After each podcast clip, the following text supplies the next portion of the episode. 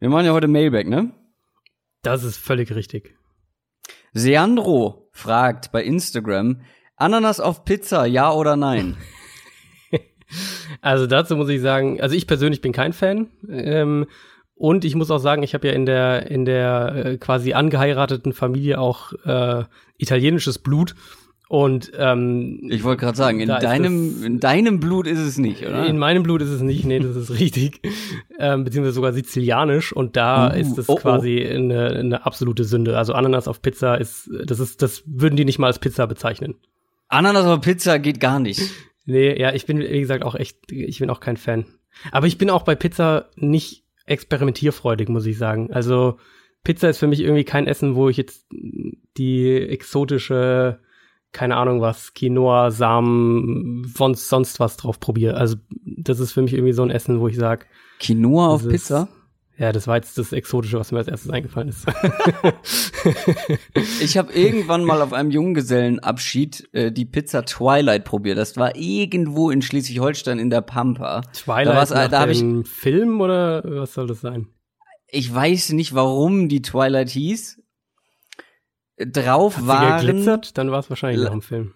Lass mich überlegen, drauf waren, glaube ich, ähm, Gyros mit Pommes. Nee, ja, also geht gar nicht. Das ist also halt keine Pizza. War pervers, so. aber nee, das hat nichts mit Pizza zu tun. Genau. Und äh, irgendwann im Alter kommt ja dann auch so ein gewisser Genuss äh, noch mit dazu so. äh, beim Essen. Nee, Ananas auf Pizza. Ich hatte gestern, als ich die Frage aufgeschrieben habe, so einen schönen Vergleich aber glaubt mir, den habe ich mir aufgeschrieben. Vielleicht fällt er mir im Laufe der Folge ein. Mal schauen.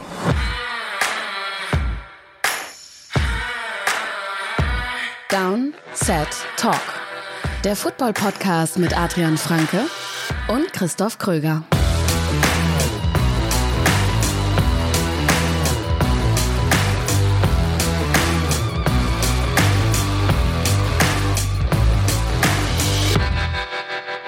Neue Folge Downset Talk, dem NFL-Podcast von The Zone und Spox. Neuerdings vorletzte Folge vor der Regular Season der NFL mit mir, Christoph Kröger und natürlich mit Adrian Franke. Einen wunderschönen guten Tag. Wir haben es schon gesagt und ihr könnt es natürlich auch lesen. In der Folge wird es irgendwo stehen. Wir beantworten heute fleißig eure Fragen, aber vorher gibt es auch noch ein paar Sachen, die wir zu besprechen haben. Zum Beispiel haben wir ja letzte Woche ein The Zone Gewinnspiel angekündigt. Zweimal zwölf Monate kostenlos The Zone gucken. In meinen Augen sehr, sehr gutes, äh, sehr, sehr guter Gutschein. Ja, gut, steckt auch im Namen. Und du hast zwei Gewinner ausgelost. Wir haben es bei Twitter gemacht, wir haben es bei Instagram gemacht und wir haben, wie gesagt, zwei Gutscheine.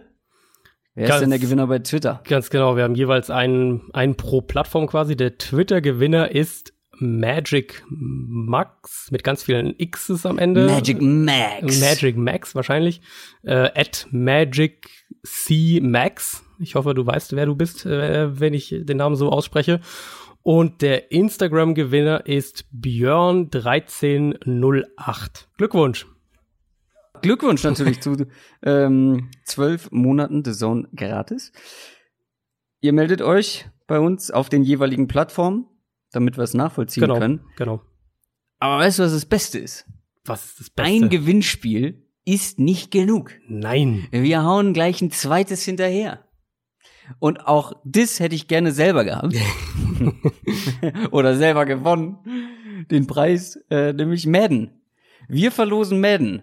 Äh, das ist jetzt schon länger draußen, aber wir haben, glaube ich, für jede Plattform ein Exemplar. Das heißt für Xbox, für PlayStation und für den PC, da gibt's das jetzt auch. Ganz genau, ja. PC ist ja, glaube ich, äh, gibt's auch, glaube ich, gar nicht äh, als, ähm, also gibt's nur als Download-Code, soweit ich weiß. Genau, ähm, die anderen beiden haben wir wirklich als, als Discs. Ganz genau. Wir machen wieder einen Post äh, auf den Social Media Plattformen und was ihr dann machen müsst, in dem Fall, das lest ihr unter dem Post oder in dem Post, wie auch immer. Guckt rein äh, bei Twitter und bei Instagram, folgt den Kanälen, damit ihr das auf keinen Fall verpasst. Wird jetzt im Laufe der Woche stattfinden. Und dann wünsche ich euch viel Glück. Was haben wir noch? downsettalk.de. Da wollte ich noch mal drauf hinweisen. Da könnt ihr uns zum Beispiel supporten, Patreon werden, Bonusfolgen bekommen. Mhm. Ich habe jetzt, wir sind ja mittendrin in der, in der Draft-Season für Fantasy Football. Ich habe noch mal äh, ein bisschen über die späten Runden gesprochen. Eine Woche vorher habe ich so über die mittleren Runden gesprochen. Ich empfehle auch eine Defense zum Start. Oh. Ähm, ja. Es gibt nämlich eine Defense, die wirklich drei sehr, sehr gute Matchups ähm, zum Start in die Saison hat. Hört ihr alles bei Patreon und auch lange nicht mehr erwähnt, wir haben natürlich, oder was heißt natürlich, wir haben einen Shop. Da gibt es unter anderem T-Shirts von uns, zum Beispiel die kreativen Blitzpakete. Genug Eigenwerbung, jetzt kommen wir zur Werbung für die NFL. News aus der NFL. Ja, ich habe die Überleitung auch nicht verstanden, ist aber egal. Ihr wisst, was ich meine. Es geht um die neuesten Neuigkeiten in der NFL. Und da gab es ja unter der Woche eine ziemlich große, eine sehr, Sehr große, große, Nachricht. ja. Die haben wir schon in einer Extra-Folge am Sonntagmorgen besprochen. Wer die noch nicht gehört hat, sollte das noch mal machen. Wir werden das jetzt nicht noch mal in aller Ausführlichkeit, ich glaube eine halbe Stunde haben wir Mhm. äh, darüber gesprochen. Und zwar, dass Andrew Luck, Quarterback der Indianapolis Colts, seine Karriere mit sofortiger Wirkung beendet. Genau, was gibt's sonst noch dazu zu sagen? Ich glaube, ein, zwei Entwicklungen, die jetzt äh, sich ähm, seit Sonntag, also wir nehmen jetzt hier Mittwochabend diese Woche auf, ähm, ein bisschen ein paar Entwicklungen, die noch eingetreten sind. Die größte wahrscheinlich, dass die Colts ähm, das Geld nicht zurückfordern, das sie hätten zurückfordern können. Also da reden wir immerhin von 24,8 Millionen Dollar. Ähm, Nette Rente. Nette Rente, ja.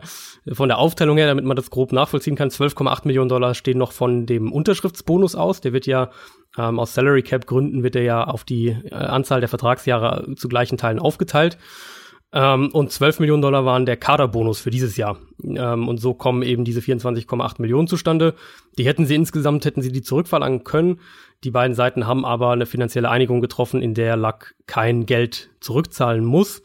Ähm, zeigt natürlich einerseits eine gute interne Beziehung, ganz klar, sonst machst du das als Team auch nicht. Haben wir auch schon in den letzten Jahren deutlich anders gesehen. Calvin Johnson und die Lions äh, sind da wahrscheinlich so das prominenteste Beispiel.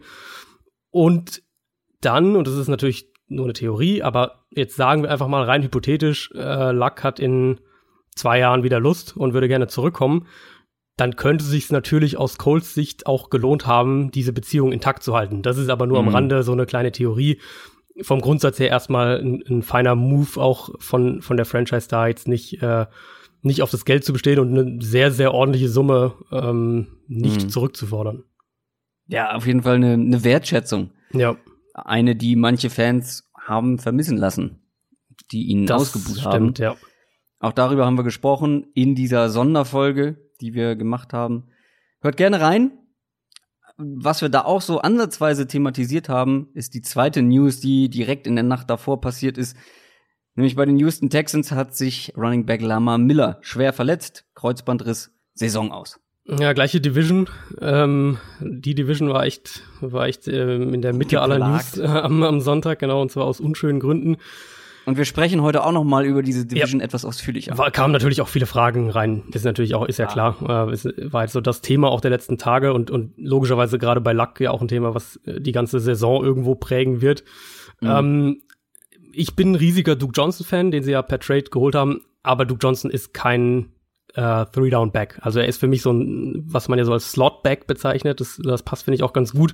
Also einer, der im Passspiel wirklich einen Wert hat, den du auch als Receiver aufstellen kannst. Aber ich will sicher nicht, dass der 250 Mal, sage ich jetzt mal, 200 Mal den Ja. Ball läuft. So. Also die letzten drei Jahre war das auch ähnlich. 73 Runs, 82 Runs, dann letztes Jahr sogar nur 40 Runs. Das ist schon so die, sag ich jetzt mal, die Benchmark in etwa, wo du, wo du Duke Johnson siehst. Also du willst den eigentlich nicht über 100 Runs haben, jetzt mal grob gesagt. Ähm, Deontay Foreman haben sie ja gerade auch erst entlassen und hinter Duke Johnson ist dann da jetzt echt nicht viel. Da sind dann so Spieler wie so ein Karan Hickton beispielsweise, aber da ist jetzt keiner, wo man sagt, äh, der springt jetzt sofort ins Auge, wie es jetzt beispielsweise bei den Chargers der Fall ist, ohne Melvin Gordon. Ähm, Mhm. Ich habe so ein bisschen, ich weiß nicht, ob du auch ein, zwei Namen da schon im Kopf hast, du hast bestimmt auch schon allein aus Fantasy-Sicht Namen im Kopf, die da vielleicht äh, hingehen könnten. Natürlich könnten sie jetzt für Melvin Gordon traden, kann ich mir ehrlicherweise nicht vorstellen. Ich glaube nicht, dass sie nach Duke Johnson jetzt noch Nee. für einen Running Back traden, Nee. ähm, zumal Duke Johnson ja auch nicht billig war, was den äh, Trade Value angeht. Ich habe so ein bisschen Carlos Hyde ins Auge gefasst. Ähm, ein sehr, sehr guter Runner, guter First- und Second-Down-Back auch. Und ich könnte mir vorstellen, dass die Chiefs im Endeffekt keine, ähm, keine Verwendung ist vielleicht hart, aber dass sie bereit sind, sich von ihm zu trennen und ähm, eher mit, mit Damien Williams, äh, Daryl Williams und Darwin Thompson als eins bis drei in die Saison gehen. Generell glaube ich bei den Texans Running Back, da wird man die Kader-Cuts abwarten. Deadline ist ja Samstagabend äh, ja. unserer Zeit, 22 Uhr. Und da werden auch einfach nochmal Spieler auf den Markt kommen und da könnte so ein Carlos Hyde ein Fall sein. Ich bin auch ein großer Duke Johnson-Fan. Ich glaube aber, dass er ein besserer Runner ist, als er mhm. gemacht wird. Mhm. Weil jedes Mal, nicht jedes Mal, das ist jetzt mehr auch so ein Gefühl. Äh, ich habe jetzt nicht noch mal jeden Snap von Duke Johnson in den letzten Jahren angeguckt. Aber ich finde, er hat das Potenzial, zumindest auch First und Second Down zu machen. Nicht durchgehend, er ist wirklich nicht dieses Workhorse, da stimme ich dir voll und ganz zu. Ja. Ich glaube auch, dass sie noch einen richtigen Runner brauchen, vor allem so für Goal-Line-Situationen. Er ist einfach nicht dieser Powerback mhm. und an der Goal-Line oder Short Yardage, da brauchst du dann auch mal einen, der das Ding da durch die O-Line drückt. Ja, und ähm, es ist auch so ein bisschen dieses, ich weiß, also ich will gar nicht sagen, er kann das nicht, aber du willst nicht unbedingt aus Teamsicht, dass er das macht. Das ist ja. so ähnlich wie die, ja, okay. wie die Alvin mhm. Kamara Geschichte in New Orleans. Er könnte das schon auch, ähm, glaube ich, aber du willst es eigentlich nicht, weil er ist halt als Waffe zu wertvoll, zu wertvoll ja. genau. Was eigentlich mit Jay Jai? ja, der ist, glaube ich, ist der mittlerweile irgendwo untergekommen? Also ich meine, bei ich ihm waren ja echt die die Kniegeschichten, ne? Also das ist ja, ja, ja. so das, das anhaltende Thema. Aber gerade Running Back, Teams haben ja so viele Running Backs, wenn sie ähm, in der Preseason noch sind, äh, werden so viele auch entlassen werden am Samstag. Also ich könnte mir halt auch vorstellen, dass äh, bei den Bills ein sehr Absolut. guter Runner entlassen wird. Absolut. Ich finde, ich finde LeSean McCoy sah bisher in der Preseason immer noch sehr explosiv aus. Du meinst der Frank, Frank Gore sah Frank Gore. nicht schlecht aus. Also wenn zum Beispiel ein Shady McCoy gecuttet wird, ja, würde ich aus Texans Sicht sagen, ja komm, weil ich bring, ich finde, er bringt dir genau das, ja, den anderen Teil, der den ja. Duke Johnson vermissen lässt, ja, so ein bisschen mit. Und das, explosiv das ist er einfach immer noch. Das würde mich aber schon wundern. Ja, mich ähm, ich glaube, wenn, wenn sie sagen, wir wollen uns von McCoy trennen, dann finden die irgendwie einen Trade-Partner und kriegen da wenigstens noch einen Fünftrunden-Pick oder sowas bei rum. Ja. Ähm, also ich, ich war ja, ja, eh schon, wir haben ja vor Wochen mal ausführlich drüber gesprochen. Ich bin mhm. ja eh der Meinung, sie sollten eher Frank Gore cutten. Und das wäre ja zum Beispiel einer, wenn du sagst, Gore kommt auf den Markt, das wäre ja quasi ideal jetzt für die Texans in der Situation. Ja, ja. Trotzdem glaube ich, äh, um so einen Runner gut einzusetzen, solltest du vielleicht auch noch mal was an deiner O-Line machen. Ja, Jetzt das so ist in Raum ein gestellt. anderes Thema. Kommen wir zu den Redskins. Die haben nämlich ihren Starting Quarterback festgelegt, zumindest für Woche eins und das ist Case Keenum. Ja, Case Keenum so ein bisschen ähm, aus Mangel an Alternativen, will man fast sagen. Ne? Also Colt McCoy ist ja halt immer noch nicht fit. Das hatte sich jetzt ja auch schon länger abgezeichnet und hat Jay Gruden ja auch vor ein paar Wochen schon schon angedeutet, dass das nicht bis zum Saisonstart reichen wird. Was natürlich auch ein ganz übles Licht auf den auf den Medical Staff ähm, der Redskins wirft, wo es ja kein Geheimnis ist, dass dass Colt McCoy letztes Jahr zu früh zurückkam und jetzt ja an dieser Verletzung irgendwie dann immer noch oder wieder ähm, rumlaboriert und gleicher, gleicher Medical Staff, über den ja auch Trent Williams sich so äh, beschwert hat und wo er so unzufrieden ist. Offensichtlich sind sie nicht der Meinung, dass Dwayne Haskins ähm, gerade in puncto Spielverständnis, Verständnis der Offense weit genug ist. Ähm, weil, wenn er das ansatzweise wäre, muss man natürlich sagen, klar, er wird Fehler machen und auch inkonstant sein, als Rookie-Quarterback überhaupt keine Frage. Aber das wird Case Keenum ja auch. Also Case Keenum wird ja auch inkonstant mhm. sein und Case Keenum wird auch Fehler machen, das wissen wir. Ähm, und dann wäre der Effekt für die Franchise natürlich viel, viel besser, wenn Haskins direkt starten würde. Insofern Darfst muss ihn aber auch nicht verbrennen. Ne? Klar, natürlich willst du ihn auch nicht verbrennen. Kino kannst du ruhig verbrennen. also das klingt jetzt böse, aber ja, ich meine, gut, da haben wir jetzt jahrelang gesehen, wo das Limit ist. Ja, nee, klar, Case Keenum ist wirklich in jedem Fall nur eine Übergangslösung.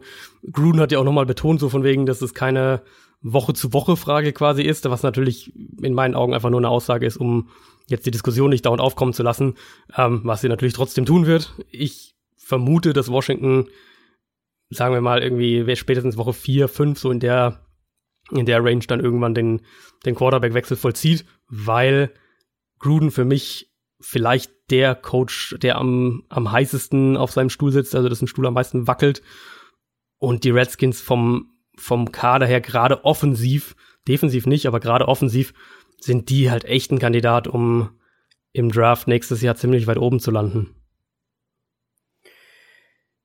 Ja, und das mit, mit Haskins hat sich ja schon angedeutet. Da gab es ja schon ganz früh ja, im Camp ja. Berichte, dass er Probleme hat Mit den Calls auch. Es ist halt komplex. Also es ist halt Ja. wirklich eine komplexe, diese, diese äh, West Coast Offense, die noch näher so an der Basis ist, hat auch, also allein schon unglaublich lange ähm, Namen für die Spielzüge. Also die, die ganze Terminologie ist einfach kompliziert. Machen wir weiter mit nochmal den Houston Texans.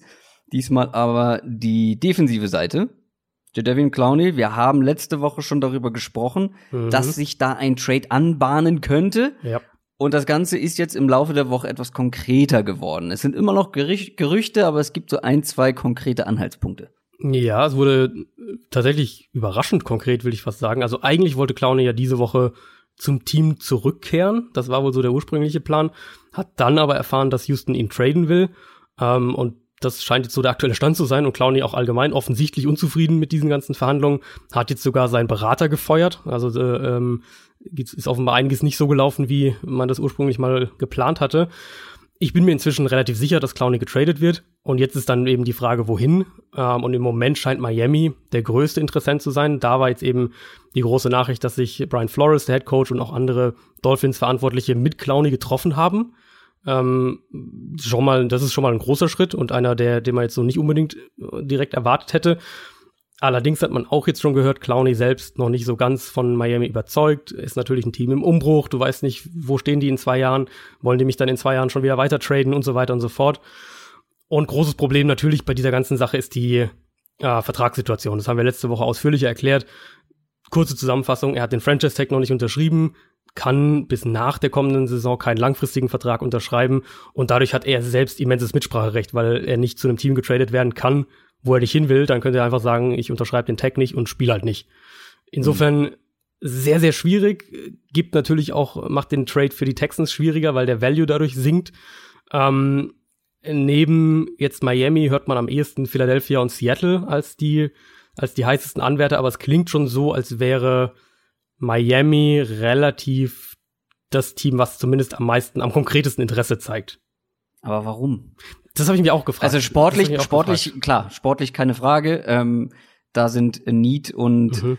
Lösung, ja, das, das passt.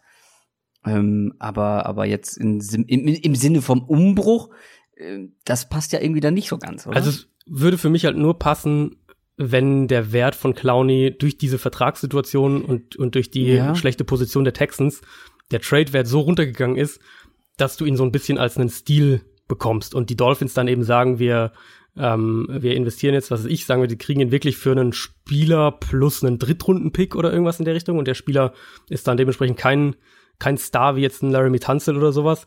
Ähm, und können ihn dann davon überzeugen, dass sie nach der Saison mit ihm verlängern, was natürlich nochmal auf einem ganz anderen Blatt steht und das kann, können Mhm. 100 Faktoren reinspielen, was passiert, wenn er sich verletzt, was passiert, wenn er, wenn er 23 Sacks hat und, und äh, ein unfassbares Geld verlangt und so weiter und so fort, klar.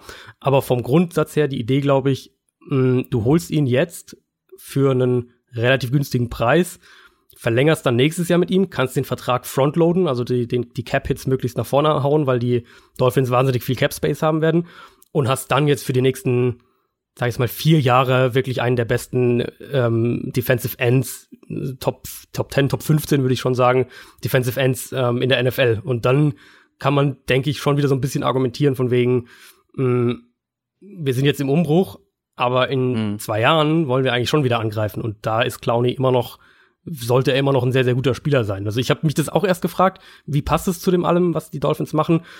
Ähm, solange sie keinen Schlüsselspieler abgeben, und da denke ich beispielsweise an einen, an einen Laramie Tunsil, den ich eben jetzt nicht abgeben würde in dem Trade, solange sie ihn eben günstig bekommen, finde ich das aus Dolphins Sicht gar nicht so einen blöden Move. Kenyon Drake. Ja, gut, wenn sie das schaffen, dann äh, würde ich das aus Dolphins Sicht, glaube ich, sofort machen. Ne, da müsste natürlich noch ein etwas höherer Pick. Ja, genau, da wäre die Frage, aber Kenyon Drake plus Drittrunden-Pick würde ich sofort machen. Hm. Schon, vor allem, weil die, weil da ein junger Running Back noch dahinter Eben, ja. äh, sitzt, der auch Talent hat auf jeden Fall mit Kellen Belage. Wir kommen jetzt aber zu einem Team, das definitiv nicht im Umbruch ist. Und das sind die Patriots. Die haben Seit Josh 20 Gordon- Jahren nicht im Umbruch. Beeindruckend. Äh, die Patriots haben Josh Gordon aktiviert und es Mhm. war ein wirklich sehr kurzer Hype. Für meinen äh, Dynasty-Spieler Maurice Harris, Hm. der, surprise, surprise, nicht mehr mein Dynasty-Spieler ist. Ja, haben sie entlassen jetzt äh, im Zuge dieser ganzen Receiver-Rochaden. Ja, fast gefühlt vor zwei Wochen haben wir darüber gesprochen, er könnte. Starting Wide Receiver werden. Ja, das ist, das ist bei ihm, er hat halt echt einfach Pech gehabt. Das muss man tatsächlich so sagen. Er hat halt ähm, im Frühling sah er ja wirklich sehr, sehr gut aus oder sehr gut aus bei diesen Trainingseinheiten. Hat sich dann halt verletzt, hat, hat Trainingseinheiten verpasst und ist immer weiter zurückgefallen. Dann haben wir parallel ähm, den, diesen Anstieg von Myers gesehen, der, der Mhm. parallel hochgeklettert ist. Jetzt auch noch Gordon zurück.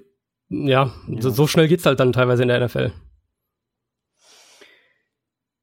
Genau, aber dann haben wir noch eine zweite News, in Anführungszeichen, zu Center David Andrews von den Patriots. Ja, das war wirklich ein bisschen, ähm, äh, ein bisschen Schocker. Also bei, bei Gordon, das war ja eigentlich nicht überraschend. Das hatten wir ja sogar auch, glaube ich, gesagt letzte Woche, dass wir eigentlich damit rechnen, dass die den relativ früh aktivieren.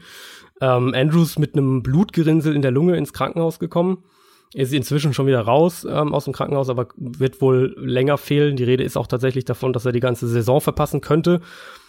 Das wäre schon ein Rückschlag, auf jeden Fall, wenn der länger ausfällt. Also David Andrews ist so ein bisschen für mich äh, einer dieses, so ein Paradebeispiel für diese Spieler, die in der breiten Öffentlichkeit komplett unterm Radar fliegen, aber seit Jahren eigentlich konstant gut sind, vor allem jetzt eben bei Mhm. ihm im Passblocking. Wenn man sich dann anschaut, wer wäre der Ersatz, das wäre wahrscheinlich Ted Karras, äh, der ähm, der war ein Sechstrunden-Pick vor ein paar Jahren, hat jetzt in den letzten Jahren insgesamt keine 170 Snaps gespielt in der NFL ähm, auf Center und wir wissen alle klar, wie unglaublich gut das O-Line-Coaching bei den Patriots ist und wie, wie Brady selbst und, und Bradys, äh, Bradys schneller Release auch der Line helfen. Ähm, aber das würde mich schon wundern, wenn man das nicht auch merken würde, wenn, wenn Andrews da fehlt. Also das würden die Ja. Patriots, glaube ich, schon auch ein gutes Stück merken. Täglich beziehungsweise wöchentlich grüßt Antonio Brown Äh, in diesem Podcast. Antonio Brown, ich glaube, das haben wir angekündigt, dass er noch mal ein zweites Mhm, Mal sich mhm. beschwert hat darüber, dass er seinen alten Helm nicht benutzen darf. ja. Wer das jetzt noch gar nicht mitbekommen hat, dem empfehle ich die News-Segmente von vorletzter Woche und letzter Woche. Da haben wir ausführlich äh, drüber Und den gesprochen. beglückwünschen wir auch dazu, Wen jetzt? wer das noch nicht mitgekriegt hat. Ach so, ja, das ist schon wirklich, ja, das muss man schaffen. Antonio Brown hat sich, wie gesagt, ein zweites Mal beschwert und ein zweites Mal hat die NFL ihm natürlich nicht recht gegeben. Ja, also er bekommt damit jetzt auch keine Sondergenehmigung, keine Übergangsphase oder was auch immer er da wollte. Sein Berater hat jetzt auch bestätigt, dass sie das Thema damit ruhen lassen. Das heißt, wir haben jetzt tatsächlich das Ende der Helm, Helmgeschichte erstmal erreicht. Und, und das fand ich eigentlich das Beste an der Meldung, hat sein Berater auch gesagt, dass Brown jetzt schon diverse Angebote von Helmanbietern hat. Äh, Also Helmanbietern, die Mhm. Helme produzieren, die zugelassen sind in der NFL. Und unterm Strich wird da wahrscheinlich sogar noch irgendwie ein Sponsorenvertrag für Brown bei Ach, rausspringen. Das ist bitte. das Allerbeste. Äh, Ah, das kann mir doch keiner erzählen, dass das Zufall ist. naja. Jetzt kommen wir wirklich zu News, die sind eher, die kann man schnell abhaken. Mhm. Ich habe es ehrlich gesagt gar nicht mitgekriegt. Ähm, Doug Martin wurde entlassen bei den Oakland Raiders. Hast du nicht mitgekriegt? Ja, wer, nee, wer, tatsächlich. Wäre ja, ähm, wäre ja an sich auch ein Kandidat für, für Houston, ne? Jetzt, wo wir gerade bei die, die News vorhin hatten. Also auf jeden Fall. Ähm, Ja, es hat, glaube ich, schon seinen Grund, warum ich Ja, das ja. nicht mitbekommen habe, weil Ja. Doug Martin ist wirklich in den letzten ein, zwei Jahren so sehr abgetaucht. Spielerisch, ähm, vor allem auch, mm, ja, weiß ich nicht, ob, also wenn du es nicht schaffst, ja gut, man hat mit Josh Jacobson First Round Running Mhm. Back im Kader einen sehr, sehr talentierten, aber wenn du es nicht schaffst, zumindest ein bisschen Spielzeit, zumindest nicht mal den Kader zu schaffen, gegenüber einem Jalen Richard und einem Josh Jacobs, ich weiß nicht, wie hoch dann dein Wert generell ist. ja. Weißt du, wie ich meine? Also bei, bei Martin jetzt war es ja, glaube ich, sogar eine Verletzungsgeschichte, wenn ich jetzt nicht ganz falsch bin. Ähm, also ich meine, dass das irgendwie sowas war, die Raiders haben ihn auf, äh, auf Injured Reserve gesetzt und dann hat man sich halt irgendwie geeinigt oder Mhm, irgendwas in ja, der, gut. in der Ecke war das, glaube ich. Ähm, äh, möge mich korrigieren, wenn ich da falsch liege. Auf jeden Fall wird, ähm, wird Martin für die Raiders keine Rolle spielen nächstes Jahr. Josh Jacobs die klare Nummer eins. Jalen Richard dahinter, die Andre Washington. Ähm, ja, für Martin, der hatte ja irgendwie diese ein, zwei Jahre, wo er äh, so richtig, richtig gut war, ne? Und die kamen aber halt auch schon nicht nacheinander, sondern irgendwie so im, im, im Zwei-Jahres-Rhythmus und war halt nie, hat halt nie, war nie konstant, nie ein konstanter Runner. Und dann gibt's halt in dieser Liga sehr, sehr schnell äh, sehr günstiges ja. Talent, was dich ähm, aus den Kadern raustreibt. Ihr merkt, wie prominent einfach Doug Martin in der Berichterstattung war, wenn selbst ein Adrian Franke nicht weiß, ob er verletzt war oder nicht. Also ich, ich meine, er war verletzt, äh, aber ich glaube, er wurde dann auch entlassen. So habe ich das irgendwie im, im Kopf gehabt. Ein Spieler, den wir beide vor den Training Camps und generell vor dem Draft, auch nach dem Draft noch relativ hoch eingeschätzt haben, war beziehungsweise ist Hakeem Butler, Wide Receiver der Arizona Cardinals, mhm. Rookie, aber jetzt leider verletzt.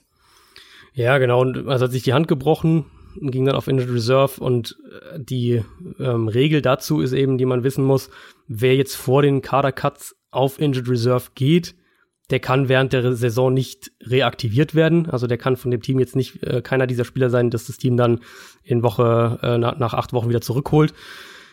Bei Butler muss man dazu sagen, er hätte mit diesem Handbruch nicht auf Injured Reserve für die ganze Saison gehen müssen. Also wenn der jetzt, sagen wir jetzt, das wäre Larry Fitzgerald passiert, dann hätte man den definitiv zurückgeholt. Und auch wenn es jetzt, sagen wir mal, äh, Andy Isabella passiert wäre, einem der anderen Rookies, dann hätte man den wahrscheinlich auch zurückgeholt. Also hätte ihn ähm, in den Kader, in den Aktiven genommen in den ähm, Finalen und hätte ihn dann auf Injured Reserve gesetzt, damit man ihn zurückholen kann. Hakim Butler wäre wahrscheinlich auch nur die sechste oder siebte Option gewesen. Das hat sich in der Vorbereitung relativ klar herauskristallisiert. Ähm, jetzt noch mit Michael Crabtree, Keyshawn Johnson vermutlich als Nummer drei, dann eben Isabella als vier oder fünf. Trent Sherfield hatte eine richtig gute Vorbereitung. Also Arizona wird auf jeden Fall sieben Re Receiver mit in die Saison nehmen. Und Butler wäre vermutlich nur die sechste oder siebte Option gewesen. Den Eindruck hatte man schon. Der Move ist jetzt so ein bisschen wie so ein Redshirt-Jahr, wenn man das im College vergleicht. Also, dass er, dass er ein Jahr noch äh, quasi Zeit bekommt, ohne dass man Gefahr läuft, ihn an ein anderes Team zu verlieren. Hattest du früher ICQ? Ich hatte früher, früher ICQ, ja. Aber deine Nummer weißt du auch nicht mehr, ne? Ach, um Himmels Willen. Nee. Es gibt Menschen in meinem Umfeld, die wissen immer noch ihre ICQ-Nummer. Echt? Die hat sich so eingebrannt. Äh, was sich aber, glaube ich, bei uns allen eingebrannt hat, die ICQ kennen, ist der Sound, wenn man eine Nachricht bekommt. Und den hört ihr jetzt. Sie haben Post. Jawohl, es ist Zeit für Mailbag. Wir haben euch gefragt, beziehungsweise, ja, wir haben euch gefragt, was wollt ihr wissen? Stellt uns Fragen. Und das haben wir bei Twitter gemacht, das haben wir auch wieder bei Instagram gemacht und da kam jede Menge rein, oder? Da kam richtig viel ein. Facebook haben wir es auch gemacht, da kam auch noch mal stimmt, eine Handvoll Facebook. Fragen rein. Also ja. ähm, ich habe es jetzt nicht gezählt insgesamt, aber nee. äh, wir hätten, glaube ich, wir hätten, glaube ich, vier Mailback-Folgen damit füllen können. Du wirst wahrscheinlich auch wieder, so wie ich dich kenne, eine Bonusfolge mit den Fragen, die äh, Selbstverständlich. Unter hab, meiner Zensur rausgeflogen sind. ja, die nerdigen Fragen. Nee, ich, ich habe wirklich schon eine, eine, ganze Handvoll Fragen, ähm, die ich sehr, sehr spannend fand, mir dann auch rausgeschrieben, wo ich sage, die kann man noch extra dann machen in der Bonusfolge. Fangen wir an mit einer sehr interessanten Frage von Krieke. Kann Jacoby Brissett der Franchise Quarterback der Colts werden? Vom Talent und den Anlagen her. Die wahre Frage ist ja aber eigentlich, ab welchem Zeitpunkt oder ab welcher Leistung mhm. sagt man, ja, das ist jetzt der Franchise Quarterback. Was braucht es, damit wir diese Frage mit Ja beantworten ja. können? Wie definieren wir das? Also das er hat ja schon mal eine ganze Saison äh, Lack ersetzt. Mhm. Ähm, daran kann man ihn aber nicht messen. Nee. Weil du hast ein ganz anderes Team zur Verfügung. Ähm, in der Saison, wo er 16 Spiele gemacht hat, wurde er alleine 52 Mal gesackt. Ja. Er hatte eine quasi unbrauchbare O-Line. Ich habe mir auch noch mal die die Stats der, der einzelnen O-Liner angeguckt. Das war wirklich unterirdisch. Dazu eine durchschnittliche Defense. Die ist jetzt auch besser. Da haben sich viele Leute weiterentwickelt. Du hast mit, mit vereinzelten Rookies nochmal Qualität dazu bekommen. Natürlich ist er ein Downgrade auf dieser Position, gar keine Frage. Aber ich glaube, ich würde das jetzt nicht auf eine Stelle setzen oder ich würde es nicht so empfinden wie jetzt so ein Season Killer für die Colts per se. Wie das zum Beispiel bei anderen Teams der Fall ist, mut mutmaßlich, wenn sich der Starting Quarterback verletzt. Es ist, ich glaube, wir haben es auch in der in der in der äh, extra Folge gesagt. Es ist ähm, ein Team, das vergleichsweise so gut dafür aufgestellt ist, wie du für so eine Situation aufgestellt sein kannst. Also mhm. natürlich ist es ein massives Downgrade, erstmal dein dein Starting Quarterback, der halt nun mal ein Top 5, Top 10, wie auch immer man es sieht, äh, Quarterback in der NFL ist, ähm, zu verlieren, ganz, ganz klar. Also ich versuche mal von vorne aufzudröseln, ob er wirklich der Starter werden kann. Ich bin schon. Ja, der Starter wird er auf also jeden Fall. Also der langfristige, der, der Franchise-Quarterback sozusagen, ja, genau.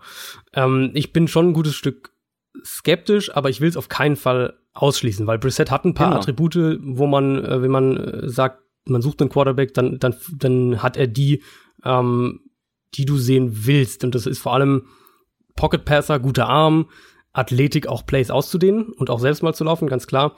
Er gilt auch als ein intelligenter Typ, also einer, der, der dann eine Offense versteht relativ schnell, der auch, äh, auch Coverages versteht und all diese Sachen auch anwenden kann.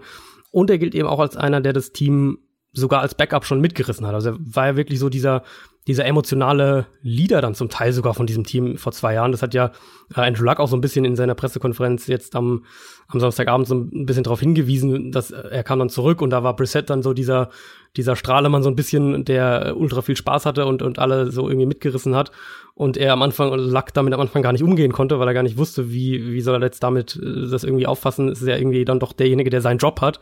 Ähm, er hat jetzt zwei Jahre in dieser Offense gelernt, Jacoby Brissett, und man darf ja echt auch nicht vergessen, die Umstände damals. Also du hast jetzt schon die Teamumstände ja, angesprochen, als er da, als er für Luck ähm, übernommen hat, notgedrungen, sondern eben auch, dass die Colts den 2017 acht Tage vor dem Start der Regular Season geholt haben und Brissett im vierten Viertel des ersten Spiels reingekommen Stimmt, ist. Ja. Also ja. Ähm, in einem wesentlich schlechteren Team, wie du ja gerade schon äh, aufgedröselt hast, und in einer Offense, die er eben nebenbei während der Saison lernen musste.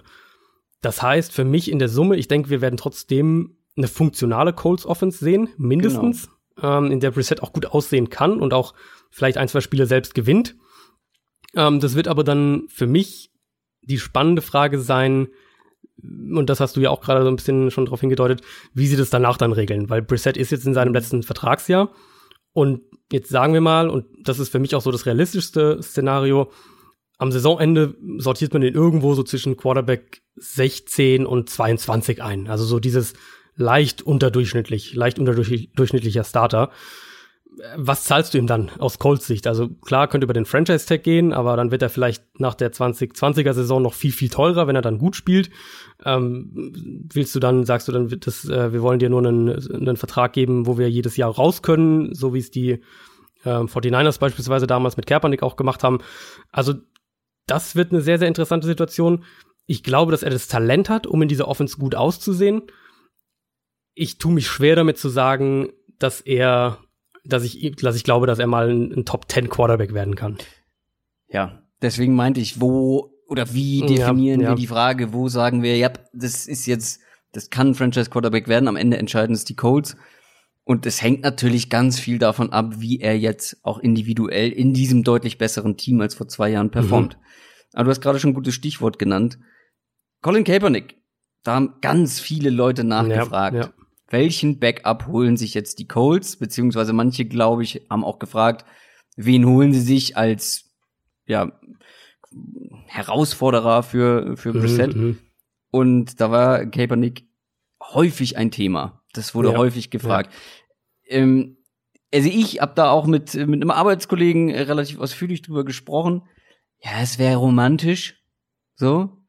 Passt, wie ich ähm, auch schon bei Twitter, glaube ich, mit dir ähm, aufgedröselt habe. Für mich passt es schematisch auch nicht so wirklich. Klar, Brissett geht mehr in Richtung Kaepernick als mhm. ein Andrew Luck.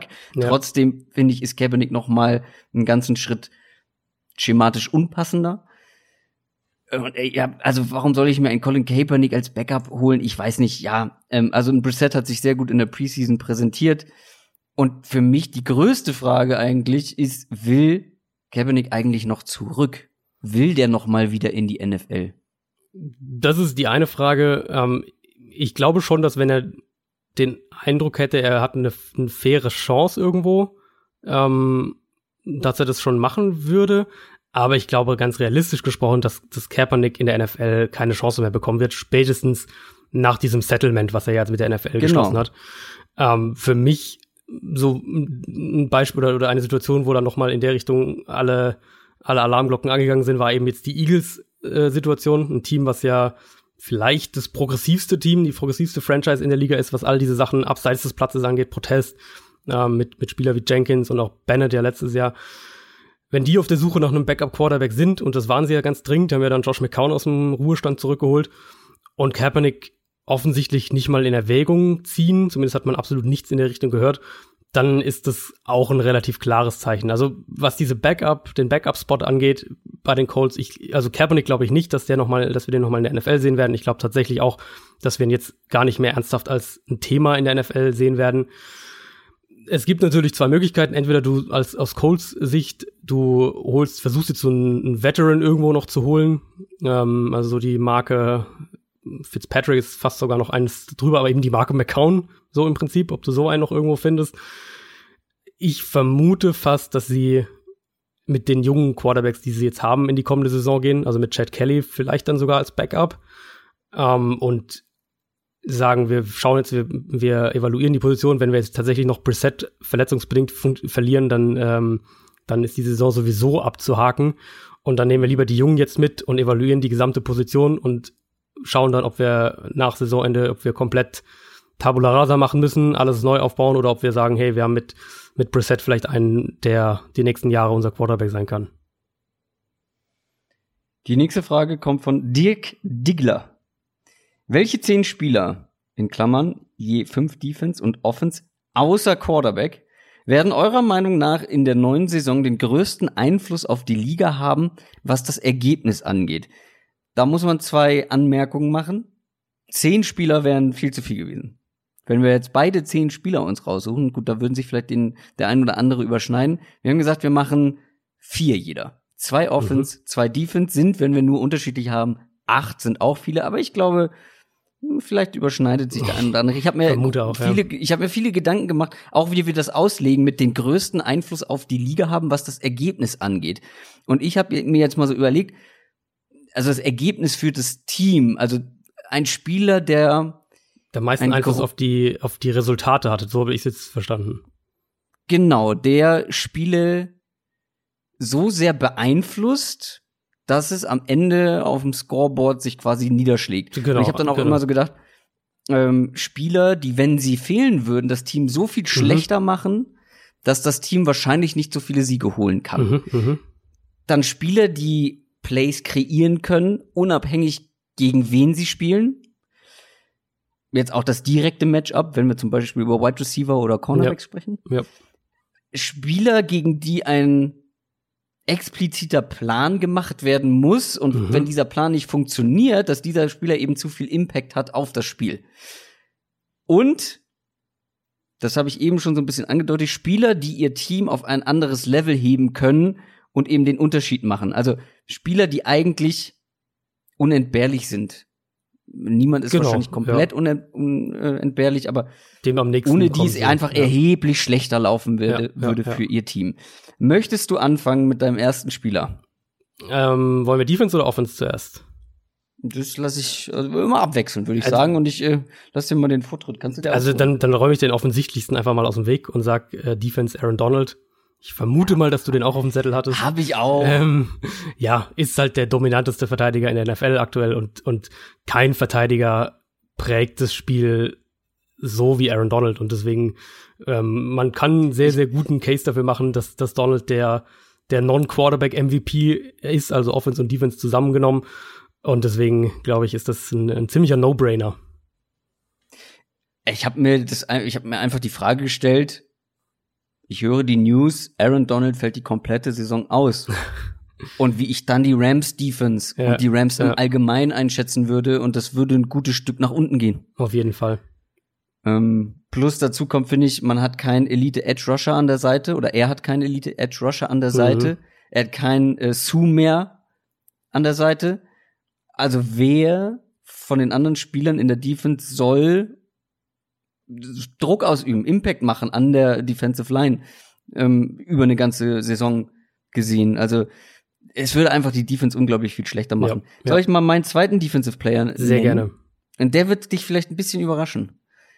Weiß ich nicht. Patrick Peterson. Ui. Ja. Obwohl er die ersten sechs Spiele fehlt. Ja, das ist kein gutes Zeichen, oder? Cornerback der Arizona Cardinals. Der war jetzt nicht mehr so wahnsinnig auffällig in den, in den ja in den letzten Jahren, wie er das vielleicht davor war. Aber ich finde, ich habe ein, zwei nette Zahlen rausgesucht. Zum Beispiel, er bekommt wirklich Jahr für Jahr weniger Bälle in seine Richtung geworfen. Mhm, ja. Das waren mal 99, 72, 71, 60 und letztes Jahr nur noch 52 Bälle. Und Ja. er hat ähm, fast immer die gleiche Anzahl äh, an Snaps gespielt.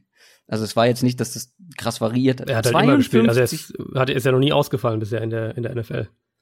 Ja, eben. Also die auch, ja, genau. Ähm, und die Snap-Anzahl war halt ähnlich. Ähm, deswegen kann man das ruhig miteinander Mhm. vergleichen, auch die totalen Zahlen. Und es waren nur noch 52 Bälle. Ja, viel Zone-Coverage. Äh, dadurch wussten, wussten Offenses oft Genau. noch mehr, wo auf welcher Seite er ist und dann wirft man auf die andere Seite. Genau. Aber noch eine richtig schöne Zahl. Es dauert 19 Coverage-Snaps von ihm, bis er eine Reception zulässt.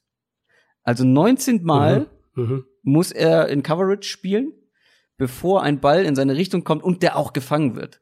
Äh, Und da ist er seit Jahren vorne mit dabei in dieser Statistik, übrigens zusammen mit Richard Sherman. Ähm, Und ja, sowas nennt man ja quasi Shutdown Corner, auch wenn Ja. er den Leuten nicht übers Feld folgt, aber wenn er egal wen, wer auf seine Seite kommt, wenn er den irgendwie, ja, also wenn die Bälle einfach nicht in seine Richtung geworfen werden, ja, sorry, dann hat er einen großen Einfluss für mich ähm, auf das Spiel. Und das Ding ist halt auch, ich sehe niemanden in dieser Defense, der absolute Top-Wide Receiver konstant verteidigen kann, Nee. außer ihm. Nee. Ähm, und deshalb für mich das Argument, wenn er ausfällt, wird die Secondary, wird die Passverteidigung der Cardinals erheblich schlechter. Und das kann eben auch dann einen Einfluss auf das Ergebnis des Spiels haben. Mhm. Ähm, und deswegen Patrick Peterson, weil ich habe noch über ein paar andere Cornerbacks nachgedacht, aber da finde ich, kann die restliche Defense das besser auffangen als bei den Cardinals. Ich glaube halt einfach, dass es ohne ihn für die Defense deutlich schlechter laufen wird, ähm, weil erheblich viel Qualität eben fehlt und Mhm. dass dadurch auch, dass das einen großen Einfluss auf die Resultate der Cardinals Das hat stimmt. am Also so, so rumgedacht ähm, ist das tatsächlich ein sehr, sehr gutes Argument. Habe ich so rum gar nicht gedacht. Ich habe es irgendwie mehr äh, positiver ausgelegt, aber an sich hast du recht. Also, dass der die ersten sechs, Spiele, sechs Spiele fehlt, wird sich in Arizona sehr, sehr bemerkbar machen, auf jeden Fall. Genau, deswegen habe ich ihn mal mit reingenommen, weil ich finde, bei der Defense, außer Aaron Donald, hätte man viele andere auch noch mit reinnehmen können, aber für mich Ja. war eben auch ein großes Argument, er ist so, er ist so quasi der Inbegriff von Qualität in dieser Defense und ohne ihn sieht's deutlich schlechter aus. Wen hast denn du in der Offense? Oder du hast auch noch einen zweiten Defensive Genau, ne? genau. Ich habe nur, also ich, du hast voll recht, was die, ähm, was da so diese Breite angeht. Ich meine, natürlich kann man einen Khalil Mack sagen oder auch einen Von Miller, denke ich, wird nächstes Jahr wieder eine bessere Rolle haben. Der Cornerback, über den ich am ehesten nachgedacht habe, ist tatsächlich Stephon Gilmore. Einfach, weil ich Mhm. glaube, dass die Patriots Defense noch mehr ins Extrem gehen wird und noch mehr sich auf die Coverage verlässt. Und da ist eben der Nummer 1 Corner auch, also die konnten das eher auffangen als Arizona, weil sie tiefer sind auf Cornerback. Aber wenn der Nummer 1 Corner fehlen würde, dann würde sich das bei den Patriots auch vom Scheme her ganz, ganz krass bemerkbar machen. Und deswegen ähm, ist das für mich auf jeden Fall ein Kandidat.